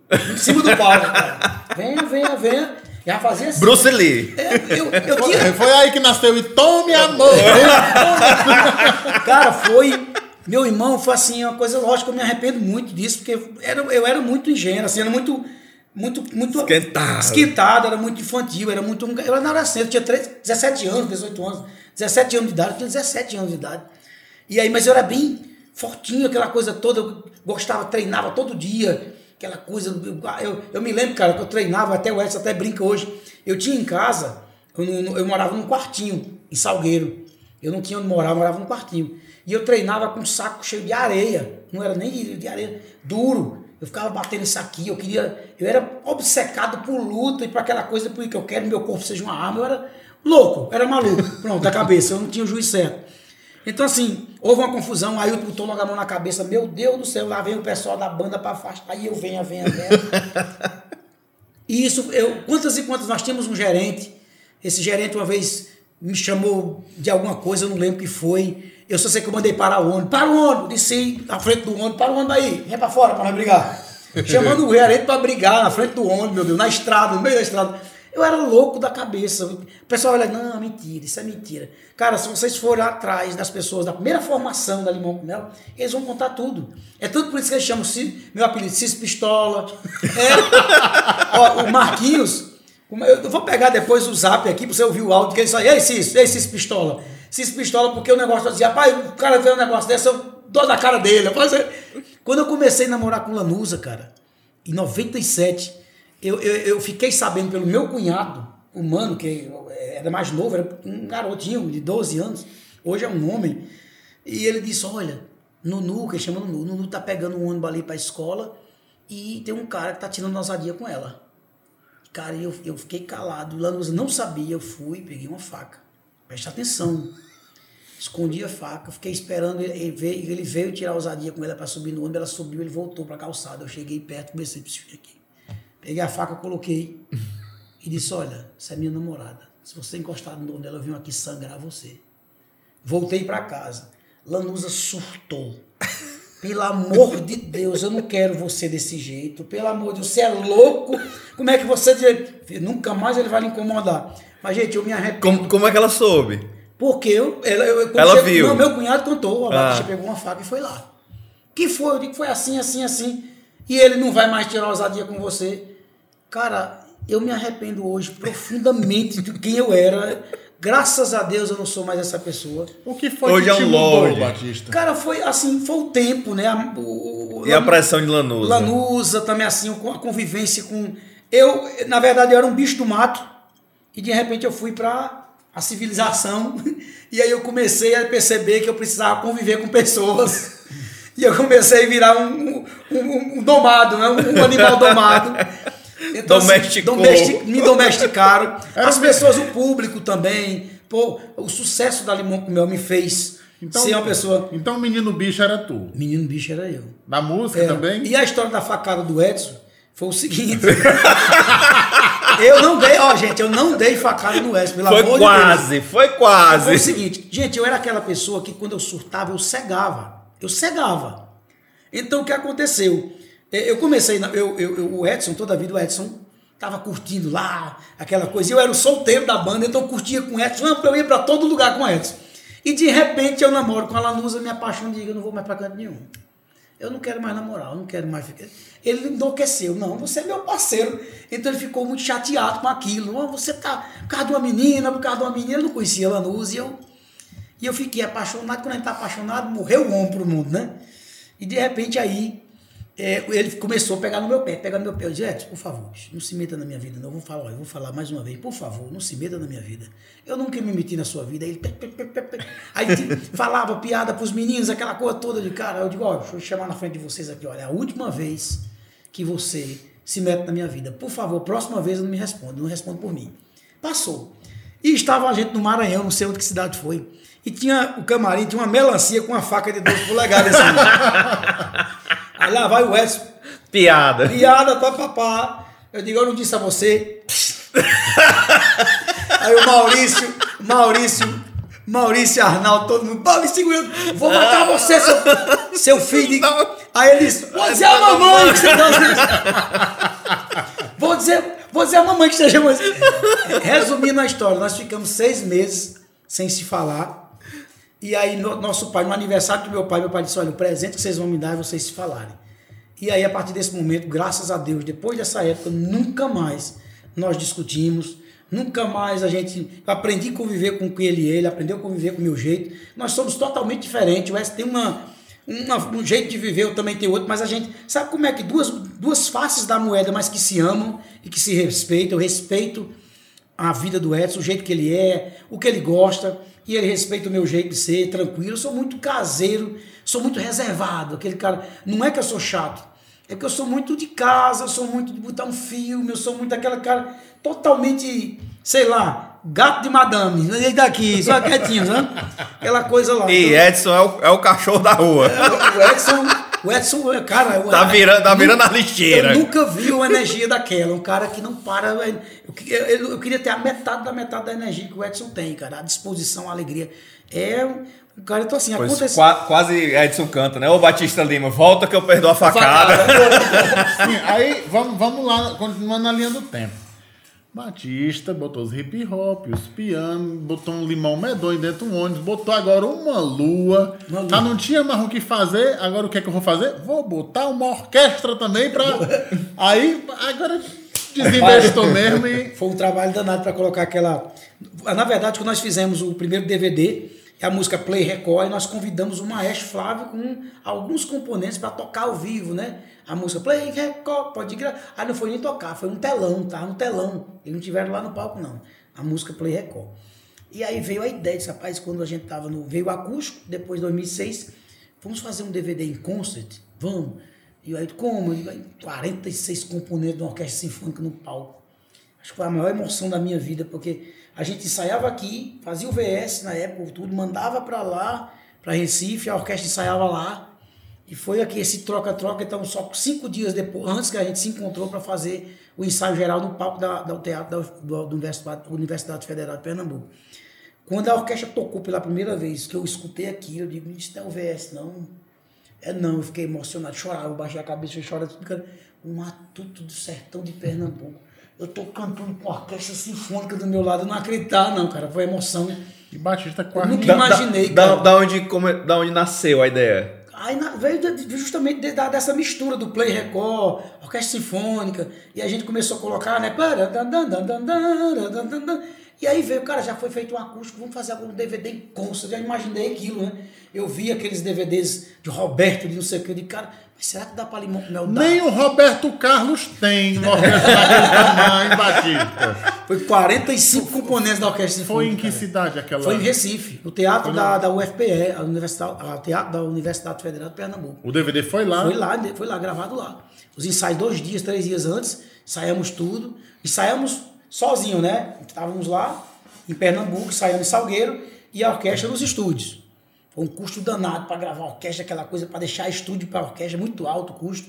Mas depois a gente se encontrou e aí na hora foi lindo demais. gente. Pode-se dizer que ali foi o maior DVD de forró da história. Eu acho que- que Porque é difícil ficou- alguma coisa superar um, negócio e daquele eu tenho, ali. eu tenho um sonho, eu tenho um sonho, um dia, se tiver condições de fazer novamente a minha história cantada com orquestra, que eu fiz da Limão com Mel, né? Mas assim, na minha carreira solo, é, é, foi registrado Limão com Mel em Consta. Um dia eu tenho um, um grande sonho de fazer algo bem, só que dessa vez um teatro rústico. José de Alencar. Tô vendo só os olhos da Lanusa ali olhando. Eu tenho vontade de fazer o próximo, tipo, um bem rústico, né? José de Alencar, aquela coisa antiga, aquela coisa bem clássica mesmo. Blaze, aquela coisa Classuda. bem, bem classuda mesmo. O Inconcept do BL mesmo, assim, uma coisa bem diferente, assim. Tem um desejo mesmo, só falta dinheiro, mas um dia eu faço. Um dia chega lá. E nós vamos estar lá. Lá, lá e vai, Vamos nós pegar tá apoio, lá. vamos pegar apoio pra fazer. Vamos pegar Vamos. apoio pra fazer. E nós vamos estar lá. Se Deus quiser, eu quero estar nesse, Com nesse certeza. privilégio. Imaginar já tá lá comigo, sempre. Quando foi que caiu a ficha? Não, agora eu quero caminhar com minhas pernas mesmo. O que foi que te. Qual foi o estalo que deu? Não, limão com mel já deu. Olha, cara, foi o seguinte, foi, um, foi um, uma- é, vários fatores, né? Uma junção de muitas coisas. É, na verdade, o primeiro desejo, o primeiro desejo não era sair da Limão com Mel, mas eu queria que a Limão com Mel mudasse um pouco. Primeiramente, porque assim, como era uma equipe formada de vários músicos, a banda se chama Limão com Mel, ou seja, não é um cantor só, é uma banda. Então assim, mas eu estava numa situação onde eu não tinha voz, não tinha vez. Eu, exemplo, eu dizia, gente, vamos fazer assim. Não, que nada. O dono não está dizendo, tu vai dizer. Então eu ficava um pouco sem autoridade, não tinha autoridade. Dizer, gente, vamos fazer, vamos criar, vamos. Essa Mas- coisa mas que vocês. isso, de- a quantidade de cantores já atrapalhava? Não, na verdade, assim, a dificuldade de vários cantores, a dificuldade de vários cantores é porque tudo caía para cima de mim. Eu levei a culpa de muitas coisas. Exemplo, existia um dono que o dono dizia, Batista, você é o produtor. Então eu ia para o estúdio, quem está me acompanhando sabe, e aquele que disse que não foi é mentiroso. Então tu dizia o seguinte, Batista, tá aqui o repertório, vá para o estúdio montar. Recebia as músicas, me entregava. Eu montava 20, 30 músicas. Ele sentava e dizia, essa aqui é você, essa aqui é fulano, essa aqui é não sei o que, tá, tá, tá. E eu ia brigar com ele para dizer, aí, peraí, mas aí fulano, e fulano, não, eu quero que você cante assim, assim, assim, fulano assim, assim, assim. Então quando eu chegava, eu dizia, olha, o Ailton disse que é assim, assim, assim, assim. Como aquela pessoa não tinha coragem de dizer e brigar com ele, eu dizia, foi Batista que fez isso. Então eu, eu comecei cansado de levar a culpa. Tudo era culpa, era minha. É igual o chave, tudo eu, tudo eu, né? Então assim, eu tava lá recebendo ordens. Eu ia lá e discutia, cara, não faça, faça. Então, eu tava executando aquilo que mandava, eu era o produtor. Então, como aquela pessoa. Vou dar um exemplo aqui para você. Já aconteceu casos, e mais casos, eu vou contar um deles. De alguém, um cantor ou uma cantora, não vou dizer quem, de dizer assim: Ó, eu tô com a garganta ruim, pula a música para mim, eu não vou aguentar cantar. E eu subi no palco, gente, pula a música que fulano ou fulana não tá aguentando cantar. Beleza, beleza, vamos pular, eu vou cantar, tal. E de repente chegar no camarim ou um, um bastidor e algum fã dizer, cadê que você vai cantar? Fala com o dono da banda, ele não deixa ninguém cantar. Dá para entender? Então isso foi tudo era nas minhas costas, toda culpa era eu, toda culpa era eu. Se fulano não cantava muito, era culpa minha. Se, não- se não gravou a música tal, se no clipe não foi, é culpa, é culpa, é culpa. Isso foi me enchendo, dizer, cara, eu vou levar essa, essa culpa a vida toda nas costas. Então chegou um momento onde eu cheguei para dizer assim, cara, e também outra coisa, faz 22 anos que eu tô aqui dentro, vestindo a camisa, virando a noite, enquanto todo mundo vai para casa, coloca as pernas para cima e espera o projeto pronto. Então, me deixa como sócio aí, cara, me dá- alguma coisa. Deixa eu ser sócio. E entendo, lógico, que ele tem um direito de dizer sim ou não. Como se eu chegar para imaginar, cara, você quer ser sócio? Cara, Batista, sócio da imaginar não tem como não. E o direito de vocês decidir ou não. Eu, eu- eu não tiro a razão. Como ele disse, a banda não é formada do Batista, é formada de vários. É complicado se eu dar uma porcentagem a você e não dar para os outros. E eu entendi, lógico. Mas eu digo, ah, então desse jeito, eu, deixa eu sair para montar minha banda, porque aí eu não vou estar derrubando ninguém. Eu jamais vou, eh, de maneira alguma, vai vai dizer, Batista está fazendo isso, então tirou, tomou o espaço de alguém, ou não deixou fulano cantar, ou foi culpa dele. Se eu estiver sozinho, não estou fazendo mal a ninguém. Eu só tô... Então foi essa causa. E um dos grandes fatores que eu nunca falei, eu vou falar aqui pela primeira vez, porque vocês, é assim, eu já estava esgotado com tudo isso, com as perseguições, com a- enfim, com tanta coisa que caía para cima de mim, a carga, a carga, e ela usa sempre dizia, meu filho, até quando você vai aguentar isso, levar a culpa? Isso toda a vida você fazer tudo para todo mundo, tá lá, tá lá, tá lá, como vocês viram na minha live, agora me empenhar para todas as pessoas aparecer, eu não tenho culpa se de repente deu errado, não deu para A ou para B, mas, e eu dizia, não, mas são meus amigos, meus amigos, porque meus amigos, eu não posso sair da Limão, deixar meus amigos, como é que vai ficar eles? Eu vou sair meus amigos. E uma das coisas que, assim, foi a gota d'água para que eu saísse, aconteceu algo dentro da banda, onde eh, uma pessoa da banda começou a falar para as pessoas que eu tinha me envolvido com alguém, que eu não tinha me envolvido, de maneira alguma, pelo contrário, nem conversava direito com alguém, com essa pessoa. E o que eu me envolvi, todo mundo sabe que eu me envolvi e sempre assumi meus erros. Se eu fizer alguma coisa, eu digo fiz. Uma das coisas que eu assumo é o que eu fiz. Se eu errar, eu digo fui eu mesmo. Mas assim, houve um boato nas redes sociais que eu era isso, que estava fazendo aquilo. E foi quando eu percebi que o boato imenso e a banda sabia que eu não estava fazendo, meus amigos sabiam que eu não estava, eu não tinha culpa. Todas as pessoas sabiam que eu não tinha culpa.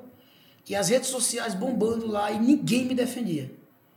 Alguém entrava para comentar, mas dizia, gente, isso é mentira, eu conheço ele, é mentira, isso não está acontecendo. Foi quando a ficha caiu e disse, cara, eu estou aqui sozinho, cara, que eu, eu tô aqui incomodado que se retire. Então tá na hora mesmo. Então eles, ninguém precisa de mim, é eu que precisava da banda, não é eles que precisam de mim. Então tá mais que na hora de sair. Foi quando eu percebi que realmente eu estava só, estava lutando por todos, não tava, não era todos, um por todos, todos por um, era um por todos e todos contra você. Então eu parei e disse, não, tá na hora, chegou a hora mesmo de montar meu próprio projeto, eu sozinho mesmo vou estar atrapalhando ninguém, quem for pro show vai me ver, não vai dizer Batista tá querendo, tanto que eu não botei, eu não botei cantora, eu não botei cantor, diga eu mesmo, deixa eu aguentar as 4 horas, 5 horas, 3 horas, pra, já para ninguém dizer, ah, fulano tá cantando, Batista tá cantando, deixou o cantor cantar duas horas, cantar duas músicas. Então assim, deixa eu sozinho, que não é possível que alguém chegue e diga, olha, Batista, estou chateado que você está fazendo mal a você mesmo. Vai, vai chegar, não é possível, né? Você está prejudicando você mesmo. Né? Então foi a melhor saída. E também, lógico, para que eu pudesse é, mandar, desmandar, dizer que concordo ou não concordo, vai ou não vai, é assim ou não é assim. Essa liberdade que eu precisava de mudar.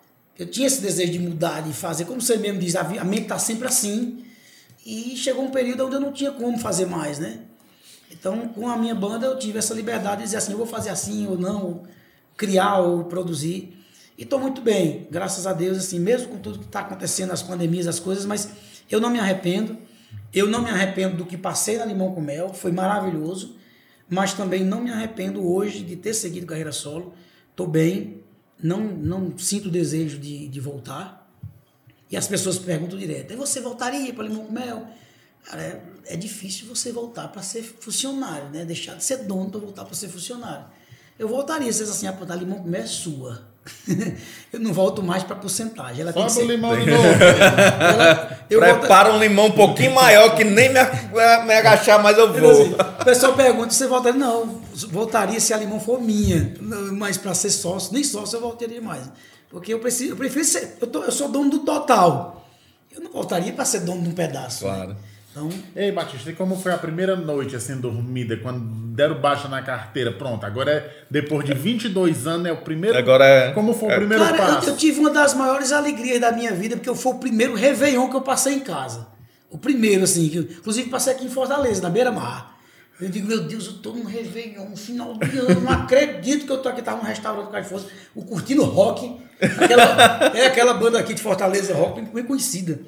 Tocando lá, eu não acredito que eu tô curtindo uma banda no final de ano, não acredito. Fiquei feliz demais. Mas assim, realmente assim, veio muito trabalho pela frente. É, foram 22 anos muito bem vividos. Agradeço a oportunidade que foi dada. E as pessoas, às vezes, assim, a oportunidade foi dada e eu fiz por merecer. Porque o Ailton deu oportunidade a muita gente. Mas cabe a cada pessoa fazer acontecer, né? Você me dá esse controle aqui, cabe a mim bater ou não, né? Então, assim, foi me dada a oportunidade. É, eu não devo nada a ele, nem ele deve nada a mim. Ele me deu a oportunidade e eu fiz por merecer. Então, estamos quites, né? Graças a Deus, ele é meu, meu amigo. E cada um segue seu caminho. O Alimão tá bem, eu tô bem. Bom, é isso, né? Ei, Batista, tu já sonhou muito, assim, acordando, sonhando que ainda tá na limão com mel, que ainda tá naqueles negócios, que ainda tá naqueles... Tá tendo ônibus. Correndo ônibus, brigando. Já, diga. Não, não. Olha. É sério, não. Será Nada- pelo contrário, assim, de- tipo, é, quando, eu, de- do- quando eu montei a banda até hoje, é, todos os meus pensamentos e sonhos é, são coisas, eu vou fazer isso, eu vou fazer isso, é coisa pra frente, sabe? Eu tenho uma coisa com meu pai, eu cresci com meu pai, é muito assim. Meu pai, se saísse de uma rua, ele não voltava mais. Se saísse de uma casa, ele não voltava mais. Então, eu sou muito de não olhar para trás. Não é que eu não vá voltar, gente, mas se eu sair, eu, é aqui, sabe? Não, passou, Pra vamos pra frente, vamos pra frente, vamos pra frente, vamos pra frente, vamos pra frente. Eu sou muito de caminhar pra frente. Ah, não deu certo aqui, vai voltar? Não, vou pra frente, vou, vou tentar outra coisa. E aí vou, eu, eu penso muito assim, sinceramente, não, não um momento assim, eu- todos os meus sonhos de 2014 pra cá sempre foram em prol do, pra- do trabalho carreira solo, trabalho carreira solo e buscar pra frente, né? E quando tu saiu, que eu só tô falando aqui, mas se você quiser Não, vai, falar, vai. é porque o Batista tem tanta pergunta aqui pra ele já no ponto. Eu, te- eu- eu tenho umas perguntas que muita, Porra, muita gente assim fez, que- né? E muitos questionamentos. Na, da tua saída da Limão, tu fez uma mudança de batida, né? Isso. De ritmo e tal. E tu foi muito questionado. O pessoal Foi. Falou muito. Isso. Foi um ponto também pra sair, porque tu queria fazer isso na Limão, aí tu não permitiu. Não, não, não foi isso. Na verdade, porque assim, quando eu saí, que eu fui produzir o primeiro projeto, eu parei e disse, cara, se eu fizer um CD igual da Limão, vai ficar tipo assim, duas bandas iguais, é como se fosse assim, o, como é que é que vocês dizem no computador? Contra, né? Ctrl C, Ctrl V. Contra C, Ctrl V. É aí, lógico que a minha identidade, a voz a identificação da Limão, Limão como é a identificação minha. Eu digo, cara, assim, como assim, quem saiu, quem está começando do zero sou eu. Então quem tem que mudar sou eu. A Limão já tem sua identidade, permanece. E aí eu busquei outro estilo para tentar diferenciar, e até porque eh, eu sentia vontade, eu queria fazer alguma coisa, eu estava com aquele desejo de, de inovar, de, de, voltar de novo ou criar outra coisa. Eu lembrei da época do início da Limão com Mel que eu dançava. Eu disse, cara, eu vou fazer uma pegada dançante com forró. E com o que, o que tá em momento é uma coisa mais dançante. Eu comecei a perceber isso, por incrível que pareça, pelas músicas da Mastruz com Leite ao vivo e pela Magnífico ao vivo. Pelo CD não, mas pelo ao vivo. A gente tocava, exemplo.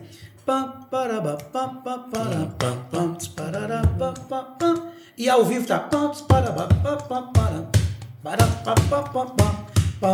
Cara, a mesma música, só que tá com uma pegada. E eu começava a ver a garotada. E quando eu tava no show, por que não ver? A garotada chegar e dizer, "Ei, bicho, toca aí, muito lento. Eu começava a ver isso, de cara, eu vou fazer isso na minha banda.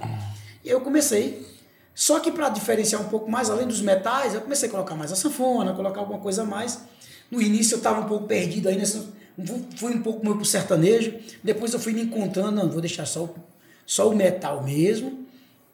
E vou deixar mais a pegada batida no refrão e no solo, o meio. Então eu fiz essa pitada, esse, esse charmezinho de, de é, tomar conta de por exemplo. É, aqui, né? É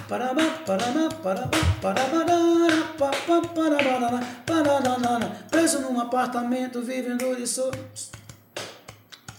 Eu me encontro, aí volta normal. Mas o refrão e o solo dá esse charmezinho pra diferenciar. Até porque as pessoas. Aí veio. No início tinha muita gente, só que eu sou o seguinte: é, é- é- é- é comparar, como dizer assim, você tá numa multidão de 20 mil pessoas, e no meio daquelas 20 mil pessoas batendo palma na mão para você, aí tem cinco fazendo assim. Aí geralmente a gente para e fica olhando só para aqueles cinco, né? e esquece 20 mil batendo palma. Então eu comecei a parar e olhar, eu postava uma coisa aí, sei lá, mil comentários. Aí eu começava a olhar, tá show, gostei, gostei, valeu. Aí daqueles mil, 40, 30 dizia, não gostei, eu gosto do estilo de antigamente. Se eu fosse você. Só que eu fiz o seguinte, quando aquela pessoa dizia, eu gosto mais do estilo da forró das antigas, que eu clicava, que tem essa função, atenção vocês, quando vocês me criticam, quando vocês me criticam, eu vou na vida de vocês. Então eu vou para saber se realmente vocês falam o que acreditam. Assim como no YouTube, às vezes você eu não gostei desse estilo, eu gosto do estilo. Quando eu clico que vou no perfil do cara, o cara curte o estilo que eu tô tocando. Aviões, garota safada, tá, tá, tá, tá, tá. Eu digo, como é que ele tá dizendo que curte, que não tem banda nenhuma do forró das antigas que ele curte? Do mesmo jeito, alguém pedia assim, eu não gostei do estilo, é, é, eu não gostei dessa pegada sua, tá muito não sei o que, só maia limão com mel naquela época. Aí eu vou no perfil. Aí ele tá no Garota VIP. Aí ele tá no, no Xande, no Fantasy Fantasy. No Fantasy. E nenhum show do Forró das Antigas ele tava. Aí eu digo, cara, o cara tá pedindo pra eu voltar, mas ele não vai. Não sabe Então- nem de onde. Então eu comecei a perceber que aquela galera que dizia eu gosto de você, mas assim, é aquele que me curtia com pendrive na piscina. E eu não ganho em pendrive, não tem direitos autorais em pendrive na piscina. Eu preciso daquele que vai pro show pagar. Então eu preciso daquela ga- galera que vai pro show curtir, Curtir. pagar o ingresso. O artista vive do ingresso. E se o cara diz, cara, eu gosto daquele tempo, que naquela época, e de repente você vai lá e percebe que o cara não vai mais pra festa. Como é que eu vou viver? Como é que eu vou me sustentar se ele não vai mais para a festa? Então eu começava a perceber que aquelas 30, 40 pessoas, e com todo o direito, é o direito de cada pessoa dizer eu gosto ou não gosto. Mas eu começava a perceber que a garotada, que a galera, e os fãs também das antigas diziam, entenderam, né? Perceberam o que eu queria fazer. Que não era eu entrar na onda, era eu mudar o estilo para me diferenciar da limão, para dizer assim, ó, limão é limão e batista é batista. Eu, eu, eu precisava criar uma identidade. Então, eu percebi, graças a Deus, os fãs chegaram e começaram a pegada do BL e tal do BL, pá, pá, pá, pá, pá. Foram entrando, entrando, entrando, graças a Deus. E eu fui vendo isso. Mil comentários, 20 críticas. Mil comentários. Então, eu percebia que eu, eu tenho que ir pela maioria. A gente vive de números, né? Então, números são pessoas. E eu comecei a dizer, não, vou no caminho, vou no caminho, vou no caminho. Fui construindo e graças a Deus hoje, é lógico que tem pessoas que até hoje não aceitam. Lógico que no meu show tem os estilos, como toda, toda a vida teve. teve desde o início do primeiro CD, né? Nova história de amor, né? Não dá pra ficar, é tudo romântico. Mas a galera só visa uma música que foi dançante. Eu não gostei dessa música. Mas ah, eu misturei tudo isso. E a Limão toda a vida fez isso, é porque as pessoas não lembram, né? A Limão tocou tantos estilos, né? De, de como você diz, orquestra sinfônica, de- sertanejo. sertanejo, pagode, samba, eh, enfim, eh, rap, tantas coisas, Nome da Lua, seu e-mail. Foi tudo isso, só que a galera parece que dá uma amnésia e esqueça. Se a Limão fizesse isso hoje, era criticada pelo que fez, né? Ah, Limão mudou, botou um rap na música, botou toda a vida Limão Mel fez. Então assim, mas é o importante a gente não ligar, acreditar, eu sou muito assim. Eu acredito e eu observo se a maioria gostou. Se a maioria gostou, tá bom. É o direito também de quem, quem, não gostar também, é o Não dá pra agradar a todos, não, não né? dá, não dá, não tem como, né? O que é que tu nota em relação a antigamente tu fazia um toma conta de mim, explodia. Hoje tu já faz a mesma, mesma qualidade de música, no mesmo impacto, na mesma pegada, no mesmo muito mais moderno ainda do que antes. E os próprios fãs do forró das antigas ou do que te acompanham hoje têm uma resistência de consumir esse Não, na verdade, na verdade eu acredito o seguinte, que é, é, houve um, um comodismo, né? Tipo assim, eu gosto do Roupa Nova, mas eu não quero saber o que é Roupa Nova, eu sou, eu, eu sou muito diferente. Eu curto um artista e tudo que ele lança eu vou atrás. Porque é o mesmo artista que está lançando. Eu gosto do artista. Eu gosto da qualidade do artista, não só daquela música daquela época. Então existe o fã que gosta da música e o fã que gosta do artista, do que o artista produz. Então, assim, tem pessoas que dizem, ah, eu só gosto de você das músicas das antigas, e pronto, a de hoje pode ser mais bonita do que as das antigas, mas não quero saber, só quero. É uma espécie de comodismo musical, você dizer assim, eu, eu já fixei o meu olhar aqui, eu não quero saber mais para frente. Mas essa mesma pessoa, muitas vezes, não quer saber do que o artista está fazendo hoje, o seu artista do passado, mas abraça um artista novo, né, que está tá surgindo agora. Lógico que é complicado, é muito difícil você perceber por que isso. Porque se, se eu tivesse lançando a música como Judia, se essa música fosse em 2004, era o maior sucesso. Porque 2004 realmente assim, eu acredito que quando o artista está em evidência, tudo que ele toca vira ouro. Tudo. O maior exemplo foi quando o Chante fez Barabará, Borô, Borô e o povo cantava. Ele provou para as pessoas que quando você está no sucesso, você pode cantar uma música que não tem letra. E todo mundo canta. Então, quando você está no sucesso, Isso tudo existiu, gente. teve a música. Teve, teve. Então, assim, mas prova que quando você está em evidência, qualquer coisa que você canta, as pessoas vão atrás. As pessoas gostam. Você está em evidência. Assim aconteceu com a Limão. Com a Limão, como eu estava no auge. A gente tinha tanto auge que se a gente cantasse uma música de, de- Eu me lembro que a gente colocou no repertório, quem cantava era a Ângela, a música do. do Alexandre Pires. Maldito tempo que se. A... Pessoal, Vitor, viu a música nova da Limão com Mel? Não, gente, não é da gente, não, é de Alexandre Pires. Você vê que tudo que a gente tocava virava ouro, o pessoal jurava que era da gente. Então, assim, eu acredito que o que não acontece hoje é porque realmente nós, quando eu digo nós, o forró romântico, nós não estamos em evidência. Quem está em evidência é o piseiro, enfim, tantos outros ritmos, que tudo que grava realmente acontece. É o momento deles. E graças a Deus, Deus dá oportunidade para todas as pessoas, é o momento de cada um, cabe, cabe a cada um saber fazer, aproveitar, né? Então acredito que é, se caso voltasse, vamos supor, eu lancei uma música agora, eu digo a vocês, se uma música de forró romântico, uma, acontecer, entrar na simpatia do público, todo mundo volta. Então vai voltar de novo aquela galera curtir a música romântica. Só precisa um sucesso. Então não é a música. Não adianta dizer, ah, é porque você não tem a música. A Limão já gravou músicas lindas, eu já gravei, o Edson já gravou, Maguinho. Músicas maravilhosas que você olha assim e diz, meu irmão, essa música é muito mais bonita do que Tome Amor, do que Porque Não Vê. Eu já gravei música que dá 10 a 0, só que essa foi um sucesso na época certa. Essa não está na época certa. Então, não acontece, sabe? A- a- o, o- o terreno não é fértil mais para o que a gente coloca, né? Qual é a, a diferença que tu acha hoje do sucesso de antigamente para o sucesso de hoje? Como é que tu vê o Globo de Ouro daqui a 50 anos? Ainda existe? Não existe mais, não. Certo. Mas. O Prêmio Multishow. Não, o prêmio show é uma porcaria já em si. Mas eu digo, eu digo o seguinte: é, ainda, ainda reprisa no Viva o Globo de Ouro. Suponhamos Sim, que ainda sim. existe daqui a 50 anos Sim, sim, ainda, sim, né? Sim, sim, sim. Eu acredito que assim, o Globo de Ouro, Funk. gente, a gente vê, a gente vê o, o José Augusto no Globo de Ouro, tantas bandas, né? Roupa Nova, tanto, Yahoo, né? Que talvez hoje a juventude, não sei quem é, né? Talvez a juventude de hoje nós conhecemos. Eu curto, eu gosto. Mas eu acredito assim, que é, é, eu não estou falando de banda, né, de cantor, mas a gente vê hoje que existe bandas, músicas, que você faz sucesso hoje e o ano que vem a galera já não aguenta mais ouvir. E tem músicas que realmente você faz sucesso e 10, 20, 30 anos, ah, na, na, na, né? Um sonho de amor. Ela vai fazer 30 anos. E a gente canta, na, na, na, e a galera canta como se fosse hoje. Não, não só pessoas da minha idade, mas adolescentes. Ah, eita, essa música é linda. Então são músicas que consagraram, músicas que viraram, enfim, que se tornaram hinos, como Roberto Carlos e tantas outras, né? Eu acredito que é, a peneira do tempo, ela sempre deixa aquilo que per- permanece, né? Muita coisa, muita coisa, talvez até eu, não sei, mas muita coisa daqui a 10 anos, daqui a um ano, dois anos, as pessoas não vão nem lembrar mais, né?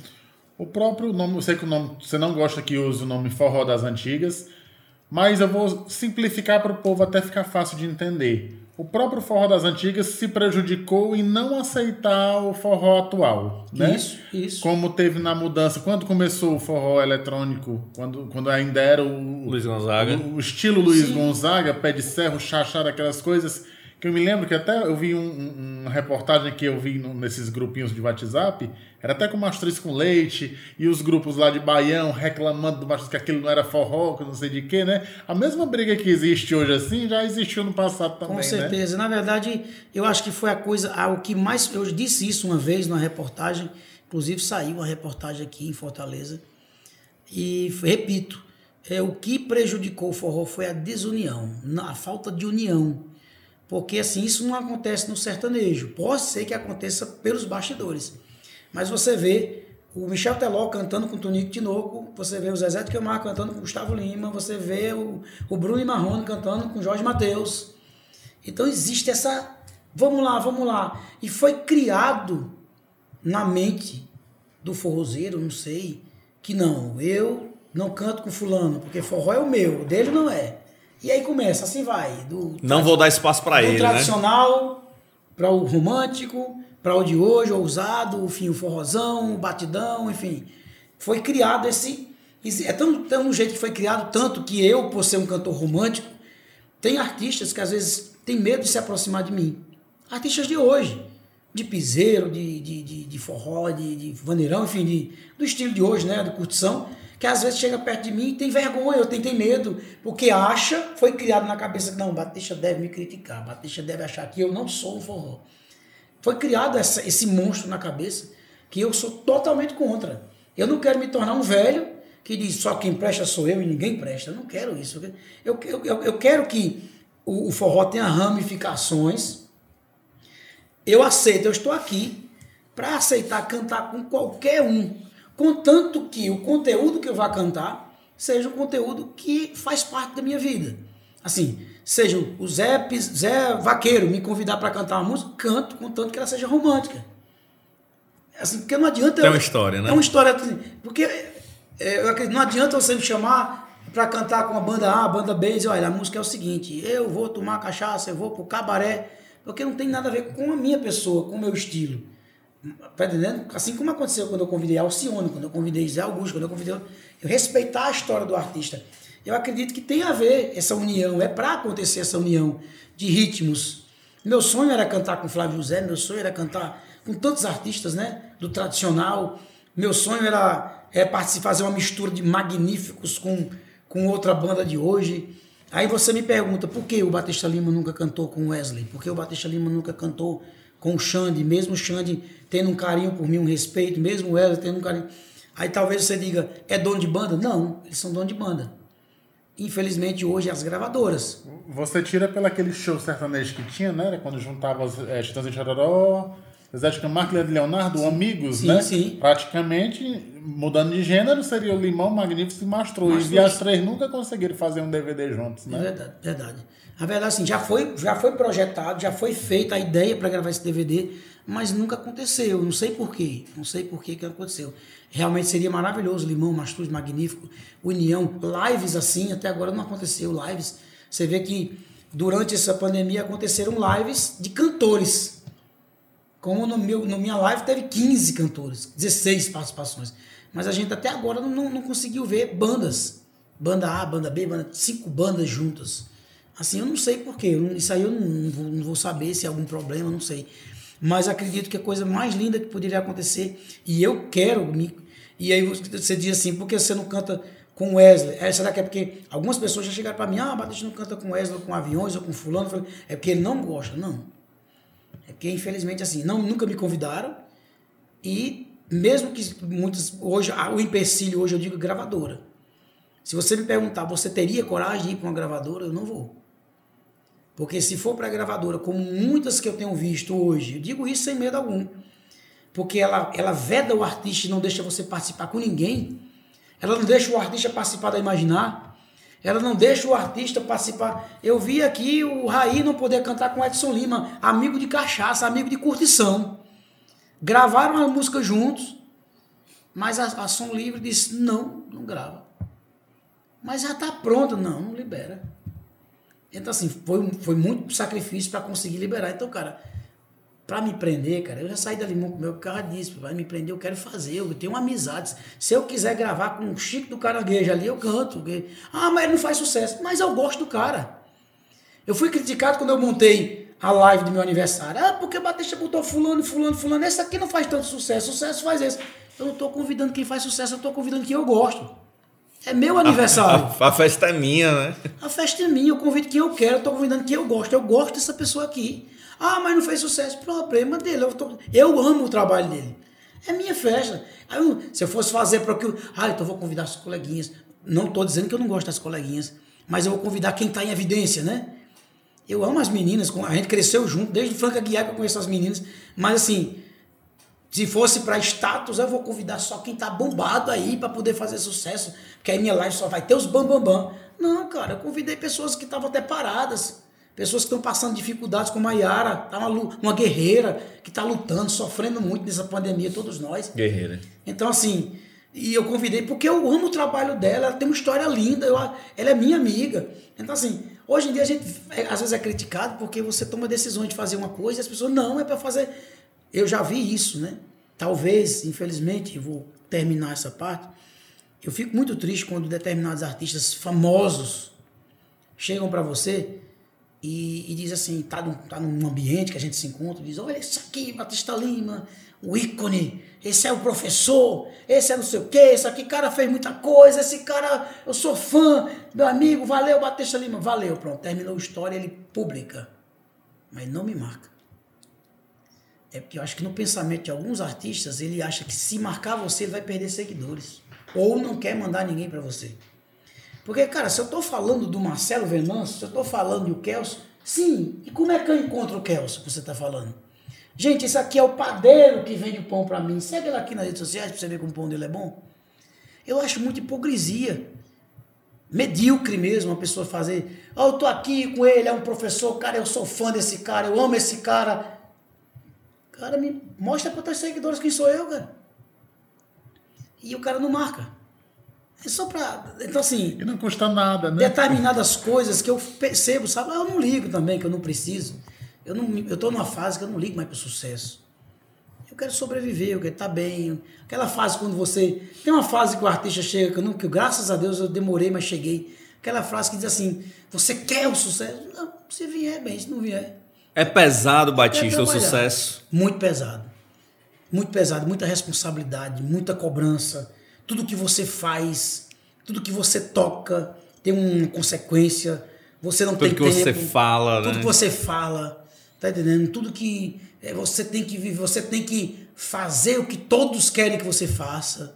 Você tem que curtir tudo que o povo quer que você curta. Tá entendendo? E eu tô naquela fase de dizer, cara, eu não curto. Mas isso aqui, cara, eu, meu jeito, eu não gosto. Então não adianta, eu não vou lá no YouTube seguir ou fazer uma coisa ou comentar. Tá todo mundo postando hashtag tal, tal, tal. Não. Por que eu vou fazer? Porque todo mundo está fazendo. Então, não estou dizendo que eu não preciso trabalhar. Eu preciso. Eu tenho minha carreira, eu quero continuar cantando. Eu amo cantar. Eu amo meus fãs. Eu... Só que assim, eu, hoje eu não faço questão. Eu não vivo obcecado pelo sucesso. Cara, eu tenho que fazer sucesso. Eu preciso do sucesso. Não.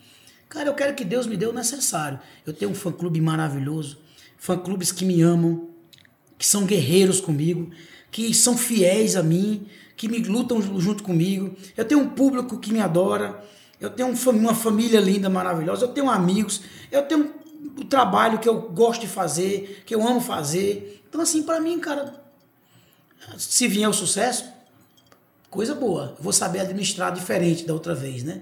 Não, não de dizer assim, é o sucesso, faz tudo que o povo manda. Não, não. Vai ser um pouco diferente agora. Peraí, isso aí eu já fiz, não dá certo. Tô, ama, tô maduro, tô maduro para que eu não possa fazer aquilo. Quando você está no sucesso, quando você tá no sucesso, você fica uma espécie de boneco na mão de todo mundo. Vai, vai, vai, vai, vai, vai, vai, você fica assim, sabe? Então hoje não, calma, não é assim não, peraí.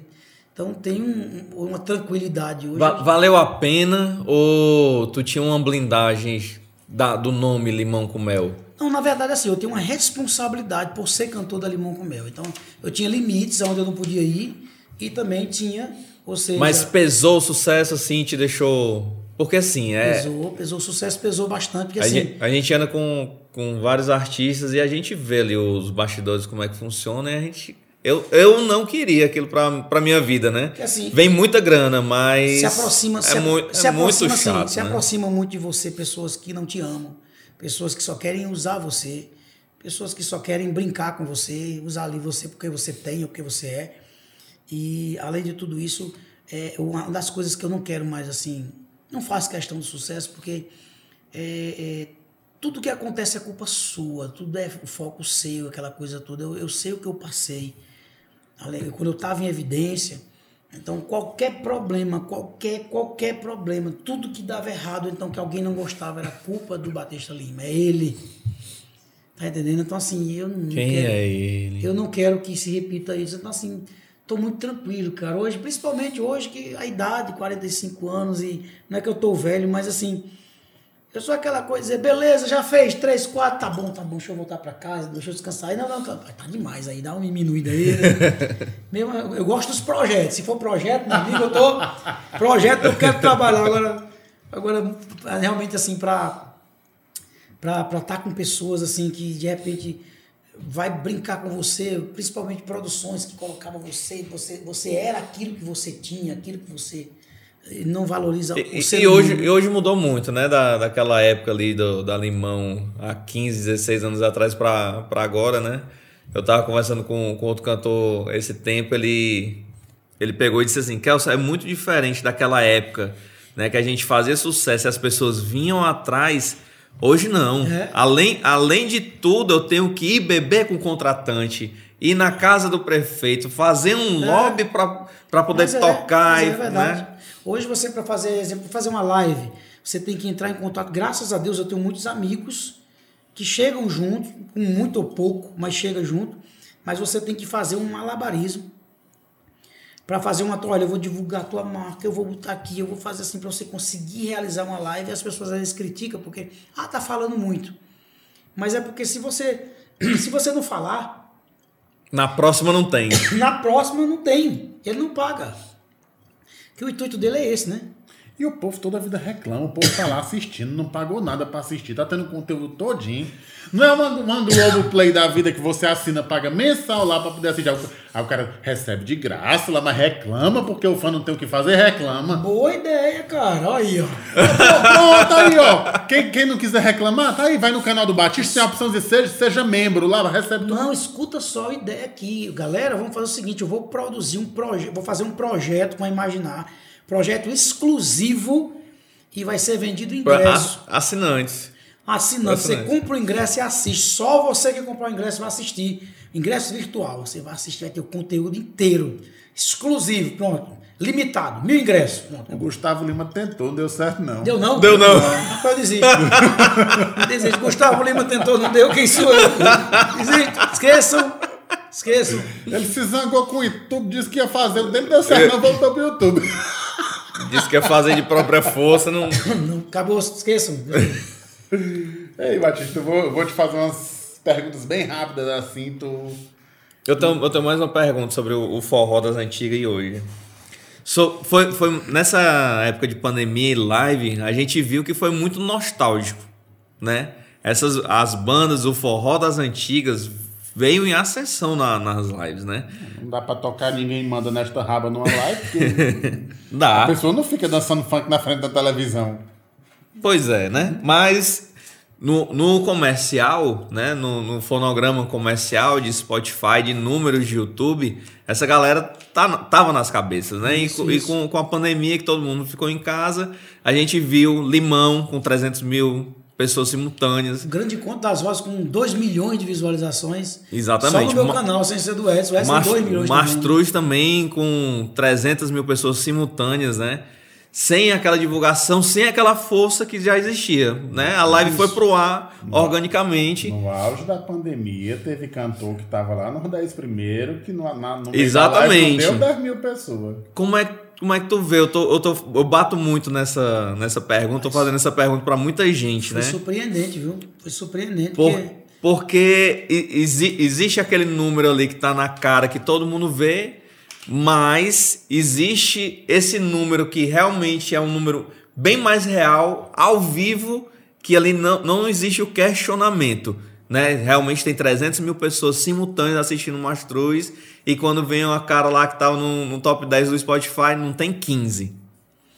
Cara, é um mistério assim, porque realmente aconteceu isso com a gente, né? Quando é, veio o grande encontro das vozes, termina o grande encontro das vozes com quase um milhão de visualizações. Hoje nós temos 4 milhões de visualizações, porque 2 mil e meio no meu, 2 mil e tantos no de Edson. E aí eu fiz uma edição sem, sem, sem intervalo, mais, um, mais de um milhão. E a gente percebe todo final de semana, tá a galera curtindo lá. É, assim foi também a grande surpresa do Raça Negra. Muita gente dizia, eu conheço pessoas que diziam, quem é Raça Negra? Quem é Raça Negra? Quem é Luiz Carlos? E de repente vê a live, a primeira live do Raça Negra, o Brasil parou para assistir Raça Negra, a primeira live. E eu digo, meu Deus, aí o cara foi surpreendeu todo mundo que dizia, meu irmão, tinha gente que não lembrava mais de raça negra, mas é que eu acredito assim, a maioria das pessoas que realmente curte música todos os dias, não só no esporte, aquela galera que curte todo dia, todo dia mesmo, no carro, em casa, é, é- é essa galera que foi pra frente da televisão para assistir, né? Essa mais do Spotify, aquela porra toda, eu- acredito, não sei, eu não entendo como funciona, mas acredito que É comprado mesmo. eu não sei, eu não vou, eu não vou dizer, gente, que é comprado, que eu não sei. Mas é, eu sei. E eu não sei se é comprado, mas assim, foi um resultado surpreendente. Resultado totalmente assim, ao contrário de dizer assim, artista tal, como você falou, que o cara tá aí. Eu, eu, eu, às vezes, até no vídeo que eu fiz, eu falei isso, que dizia assim, cara, eu não entendo como. Eu, eu, eu não estou falando só de mim, eu. Qualquer outra banda lança uma música linda, maravilhosa, arranjo, clipe. Imaginar, fez aí o clipe lindo tal. E de repente, aí 200 mil visualizações no YouTube, o clipe, 300, 150. E de repente, um clipe é lançado aí em determinada música, um milhão de visualizações em dois dias. Mas aí, o que eu não entendo é tipo assim: eu vou falar antes da pandemia. E de repente, o cara vai para a cidade. Exemplo, se eu tenho um milhão de visualizações em dois dias e eu vou para a cidade A e a cidade A diz: Não, não conheço Fulano de Tal. E de onde foi esses 2 milhões de visualizações? É uma conta fácil. Vamos fazer uma conta fácil. Se eu lanço uma música hoje em Pernambuco e tem 2 milhões de visualizações e eu vou tocar na cidade de Pernambuco e a pessoa diz: Não, nunca ouvi falar dessa música. Engraçado, É tem 2 estranho. milhões de visualizações e os likes lá tem 15, né? Mas assim, é, é- é difícil, eu não entendo muito bem dessa parte. Realmente, assim, todas as minhas postagens, todos os meus vídeos, vocês sabem, são reais. Eu não tenho como, não sei nem como impulsionar, não sei como é que funciona isso de impulsionar. Porque impulsionar ainda tá legal, né? Você vai impulsionar para pessoas verem. Mas essa coisa de comprar, não sei que eu não sei como funciona, não, não sei se funciona. Mas assim, é algo que realmente as lives calaram a boca de muita gente, viu? E outra coisa, trouxeram artistas que para alguns estavam esquecidos e mostraram a força desses artistas, porque muitos outros artistas que disseram assim: "Ah, fulano é bom", e pegou aquele que estava esquecido e esse aqui mostrou, quando eu digo bom, com desempenho no palco, cantando, na live, de repente aquele que estava no momento não sabia nem falar. Não sabia nem como se comportar numa live. Então assim, houve isso Os também. né? cantores passaram a ser cantores, tiveram que ser Apresentadores. apresentadores, apresentadores também, também. né? Então, esse foi o grande desafio. Muitos se deram bem, outros se perderam, porque realmente assim, a live é, é diferente de toda a realidade da gente. A gente está acostumado É a- muito, na verdade, é muito mais artístico, né? tem, mais que, tem que artístico. ser mais a artístico. live- o show real você tá aqui com a cara, com a galera, com a galera Cantando, o povo pega canta. na mão e vai. A, a- a live não, cara, você tá falando para alguém que tá do outro lado, então você tem que apresentar uma marca, falar de um produto, falar de alguém. É difícil, é difícil. Manter o clima, né? Tem Sem o clima, público. Tá alegre, sem ninguém. Porque a gente, o combustível da gente é um aplausozinho, né? Termina uma música, fica só esperando, cadê? Mas não tem. Hoje é no meio de uma live o Carlos dizendo, bora Batista ao É, tempo. né? eu, eu terminando a, a música aqui. Tchan, aí que bora Batista, fala por quando mais. Aí o, o manequim tá lá, né? Ah, manequim. Mais algum ainda? Não, eu- Então bora lá. Batista, eu pergunto, tu responde a primeira coisa que vier na tua cabeça, tá? Uma inspiração. Uma inspiração, vamos lá, meu pai. Um professor assim da vida. Por incrível que pareça, Edson Lima. Se tu tivesse a oportunidade de voltar, assim, 20 anos atrás, e dissesse alguma coisa pro Cícero lá, o Cícero pistoleiro lá. O Cis Pecholeiro voltava. O que é que tu falava? Tenha calma. Tenha calma, tudo vai dar certo. A lembrança mais antiga que tu tem tua, assim. Mais antiga. A lembrança mais antiga é justamente eu naquela, naquela janela assistindo televisão, na casa da senhora lá. Não lembro mais o nome dela, mas eu lembro pequenininho lá, assistindo televisão. Foi onde tudo começou, a minha criatividade, olhar aquilo, nossa, que coisa linda, o mundo do, do vídeo. a- Outro mundo, Outro né? mundo, né? Aquela coisa toda. Realmente foi aí que. Uma ambição. Uma ambição. Cara, tu me pegou. Ambição, eu não sou muito de ambição, mas vamos lá, uma ambição. Eita, meu eu vou responder por ele. Fazer ó, outro sinfônico. Batista Lima Sinfônico. É, fazer outro sinfônico. Vou fazer outro sinfônico. O que era que estaria escrito na tua lápide lá? Oi, o que é que, o que, é que tu escreveria lá? combater um bom combate. Se tu pudesse escolher três pessoas, qualquer parte do mundo, de quem tu escolheria Viva, pra- viva ou morto? Viva ou morto? Quem tu escolheria pra jantar? Pra jantar, Lanusa, minha esposa, a jantar, que é uma onda nosso jantar. é onda, fala do povo. Ela e meu pai e minha mãe, é, é muito bom as histórias do meu pai e de minha mãe. É maravilhoso. Quem tu queria dividir o palco ainda? Queria dividir o palco com o José de Camargo. Queria dividir o palco com Roupa Nova. Queria dividir o palco com Javan. Cara, muita gente. Gosto muito, cara. Muitos, muitos caras. Quem tu queria que tivesse na plateia te assistindo? Na plateia, me assistindo, queria minha filha, minha filha mais velha, Luana. Ei, cara, que bonito te escutar isso, viu? Três pessoas da abrangência do mundo, assim, tu escolher teu pai e tua mãe, assim, é um, é um berço que é, É, invejável. é, assim, é porque né? a gente gosta demais, cara. Eu gosto de- Você não tem ideia quando a gente se junta pra conversar, pra, pra comer, pra. E é tem que uma gravar onda. um clipe lá na bodega do teu pai lá. Ah, é. é. muito Tá- tá- bonito. tá devendo, né, o projeto As, legal. as histórias dele, meu amigo, as histórias da minha mãe, senta aqui, meu pai mesmo pra contar as histórias, a gente viaja nas histórias, é bom demais. Aí vem Lanús, ó, só dando corda, aí pronto. E Edson com leite de cachaça. Não é. é essa, essa termina de completar, né, as histórias. Se pudesse falar uma frase assim pro mundo todo te escutar, tu falaria o quê? Podia dizer assim, trabalhe mais e escute menos. Né? Às vezes a gente para de fazer as coisas para escutar o que estão falando. Né? Vai pra frente, não olhe para trás não, vai-se embora. Estão falando, fala aí, eu trabalho aqui. Né? Se embora, para frente. Não ligue não. A maior decepção. Sim, vamos lá. A maior decepção, Vou até apontar o microfone aqui pra sair melhor. a maior decepção, vamos lá. Deixa eu ver. A maior decepção foi eh, a traição de um grande amigo. A traição de um grande amigo que eu dei a vida por ele. Qual foi um fracasso, assim, que tu teve que foi uma lição de vida muito grande, assim, pra ti? Um fracasso, Uma frustração. cara, foi que uma lição de vida, né? Eu posso dizer, justamente foi isso. Eu vou voltar. Eu acho que o maior fracasso, lição de vida, foi eu perceber que nem todo mundo é amigo, né? Que não essa história de dar a vida pelos amigos e você deixar de eu deixei de crescer, de- deixei de, deixei muitas oportunidades pensando que eu estava ali por causa dos amigos, eu estava fazendo uma, uma ajuda para os amigos, que eu estava lutando pelos amigos, e enquanto os amigos não não estavam se preocupando comigo, não. Eu acho que eu não faria isso de volta, não. Eu aceitaria os convites que eu recebi. Eu recebi convites muito altos. Teve convites de dizer assim, olha, tem um cheque em branco aqui para você, quanto é que você quer por mês. Eu dou tantos apartamentos, tantos aqui para você ir embora para Fortaleza. E eu, não, não, tá bem aqui, porque aqui eu tenho meus amigos. Então, eu faria, eu não faria isso novamente, não. Se eu soubesse que realmente não. Essa- não- a consideração custou caro, então, pro a Batista. consideração custou caro, mas assim, eu não me arrependo, né? Fiz o que era certo, acreditei. Eu nunca vou deixar de acreditar nas pessoas, né? Até porque a gente nunca pode deixar de amar, de acreditar. Mas assim, eu perdi oportunidades, né? Oportunidades porque passou o tempo e talvez as pessoas achem que eu tenho muito dinheiro. Ah, o Batista eu não, eu não construí quase nada.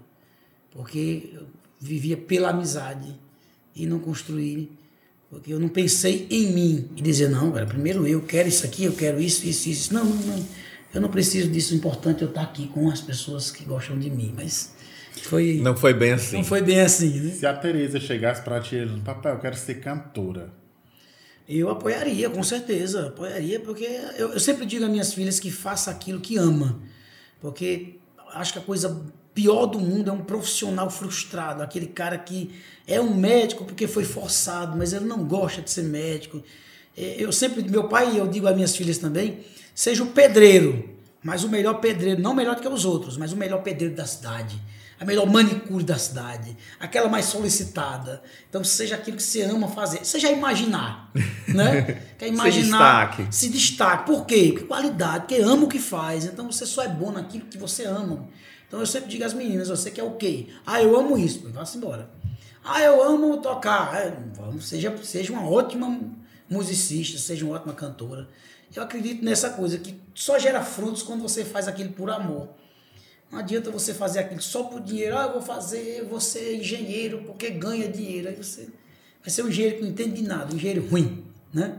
Um engenheiro ruim, um profissional ruim, que não sabe nem atender ninguém, não sabe, um médico ruim, não sabe atender, não sabe. Então, eu, eu penso muito nisso aí, então eu digo aí para elas, olha. A semana antes se formou agora, engenharia de produção e eu perguntava muito, o que é que você quer? Não, eu estou querendo fazer muito isso aqui. O que é que você quer? Eu falei, faça o que você quer. Pode ser o que for. Ah, porque o pessoal está dizendo, exemplo, que isso aqui não dá dinheiro, não é... Faça o que você ama. Quer ser veterinário? Quer ser desenhista? Ah, não dá dinheiro desenhista, mas você não ama? Vai fazer aquilo que você ama. Porque um doidinho lá do interior do sertão de Pernambuco que ficava batendo no violão com as cordas de cabo de aço de bicicleta, que não tinha dinheiro para comprar corda, que eu roubava no, no- lixo e raspava cabo de aço para fazer as cordas do violão e ficava batendo e o povo dizendo que era doido. E hoje eu tô aqui, graças a Deus. Mas se eu fosse ligar pro povo e fazer, isso não dá dinheiro, não, isso é coisa de vagabundo. Música é coisa de vagabundo, e hoje eu tô aqui sendo sustentado pela música, né? Então, faça o que você ama. Ei, Batista, obrigado demais por ter, tirado, ter tirado essa tarde e esta noite, porque a gente tá aqui só um pedacinho, mas antes disso aqui tava lá em cima gravando acústico, né? Que inclusive o Batista é o primeiro lugar geral de todo mundo que já gravou aqui. Então, pra mim, é uma honra da gente ter Oh. gravado tudo que existe já de E sucesso. vamos na gravar voz. mais. Aí um clipe aí da música nova. Eu tô tirando o juiz do Vem, menino. vem. Vem um clipe da música nova.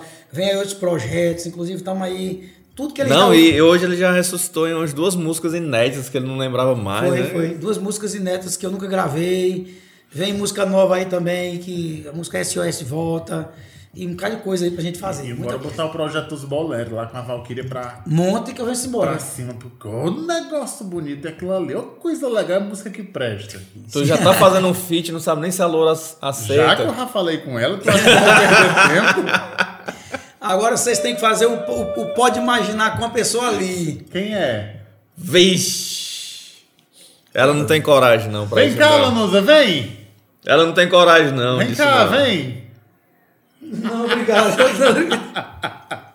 Batista, a gente pede pros convidados se inscreverem, curtir o Isso, canal, com curtir o. Instagram, porque a gente não tem nenhum, nenhuma força, né? Ah, é nossos convidados que tem mais força, né? Que é isso, Daquela- galera. Vocês, ó, conteúdo é o que não falta aqui no Imaginar. Se inscreve no canal, dá o teu joinha lá. E com certeza compartilha com todo mundo esse bate-papo. E não só esse bate-papo, aproveita e avisa todo mundo que conteúdo não falta aqui no, no, no, no YouTube, do canal do YouTube da Imaginar. Clipes, DVDs, enfim. Tanta coisa, não falta não. É coisa demais que a Imaginar tem. Você não tem nem como imaginar. O tanto de coisa que a Imaginar tem. E vão lá no canal do Batista também, se inscrevam lá pra ser membro também, pra poder Se exigir inscreva. alguma coisa também, pra parar de encher o saco do cantor. Porque tem live quase toda semana, viu? É, todo dia. e agora tá chegando Cê aí, ó. tem live da missa, do terço. E tem a do- live do grande da live. Grande encontro das vozes, Batista 4.5, 4.6, 4.7. Vai ter aí o- o- os pedacinhos, dos, os momentos do- da live do 4.5, vai ter vários aí, música por música A também. melhor parte é os boleros. Dos boleros. é os boleros. Ele gostou dos Olha o boleros. negócio. Quem é ele? Vai, vai ter a parte que o microfone não funciona? Pra- o- o- a parte do microfone não funciona e eu peço água benta pra jogar no microfone. Quer uma água benta aí que esse Ao, microfone... vi- ao vivo é ao vivo, né, Ao meu vivo, ao irmão? vivo. Ao vivo, ao vivo. O microfone falhou. Joga uma água benta aqui pra mim. E vamos nós. É isso. Valeu, Batista. Obrigado, Valeu. pessoal. Tchau.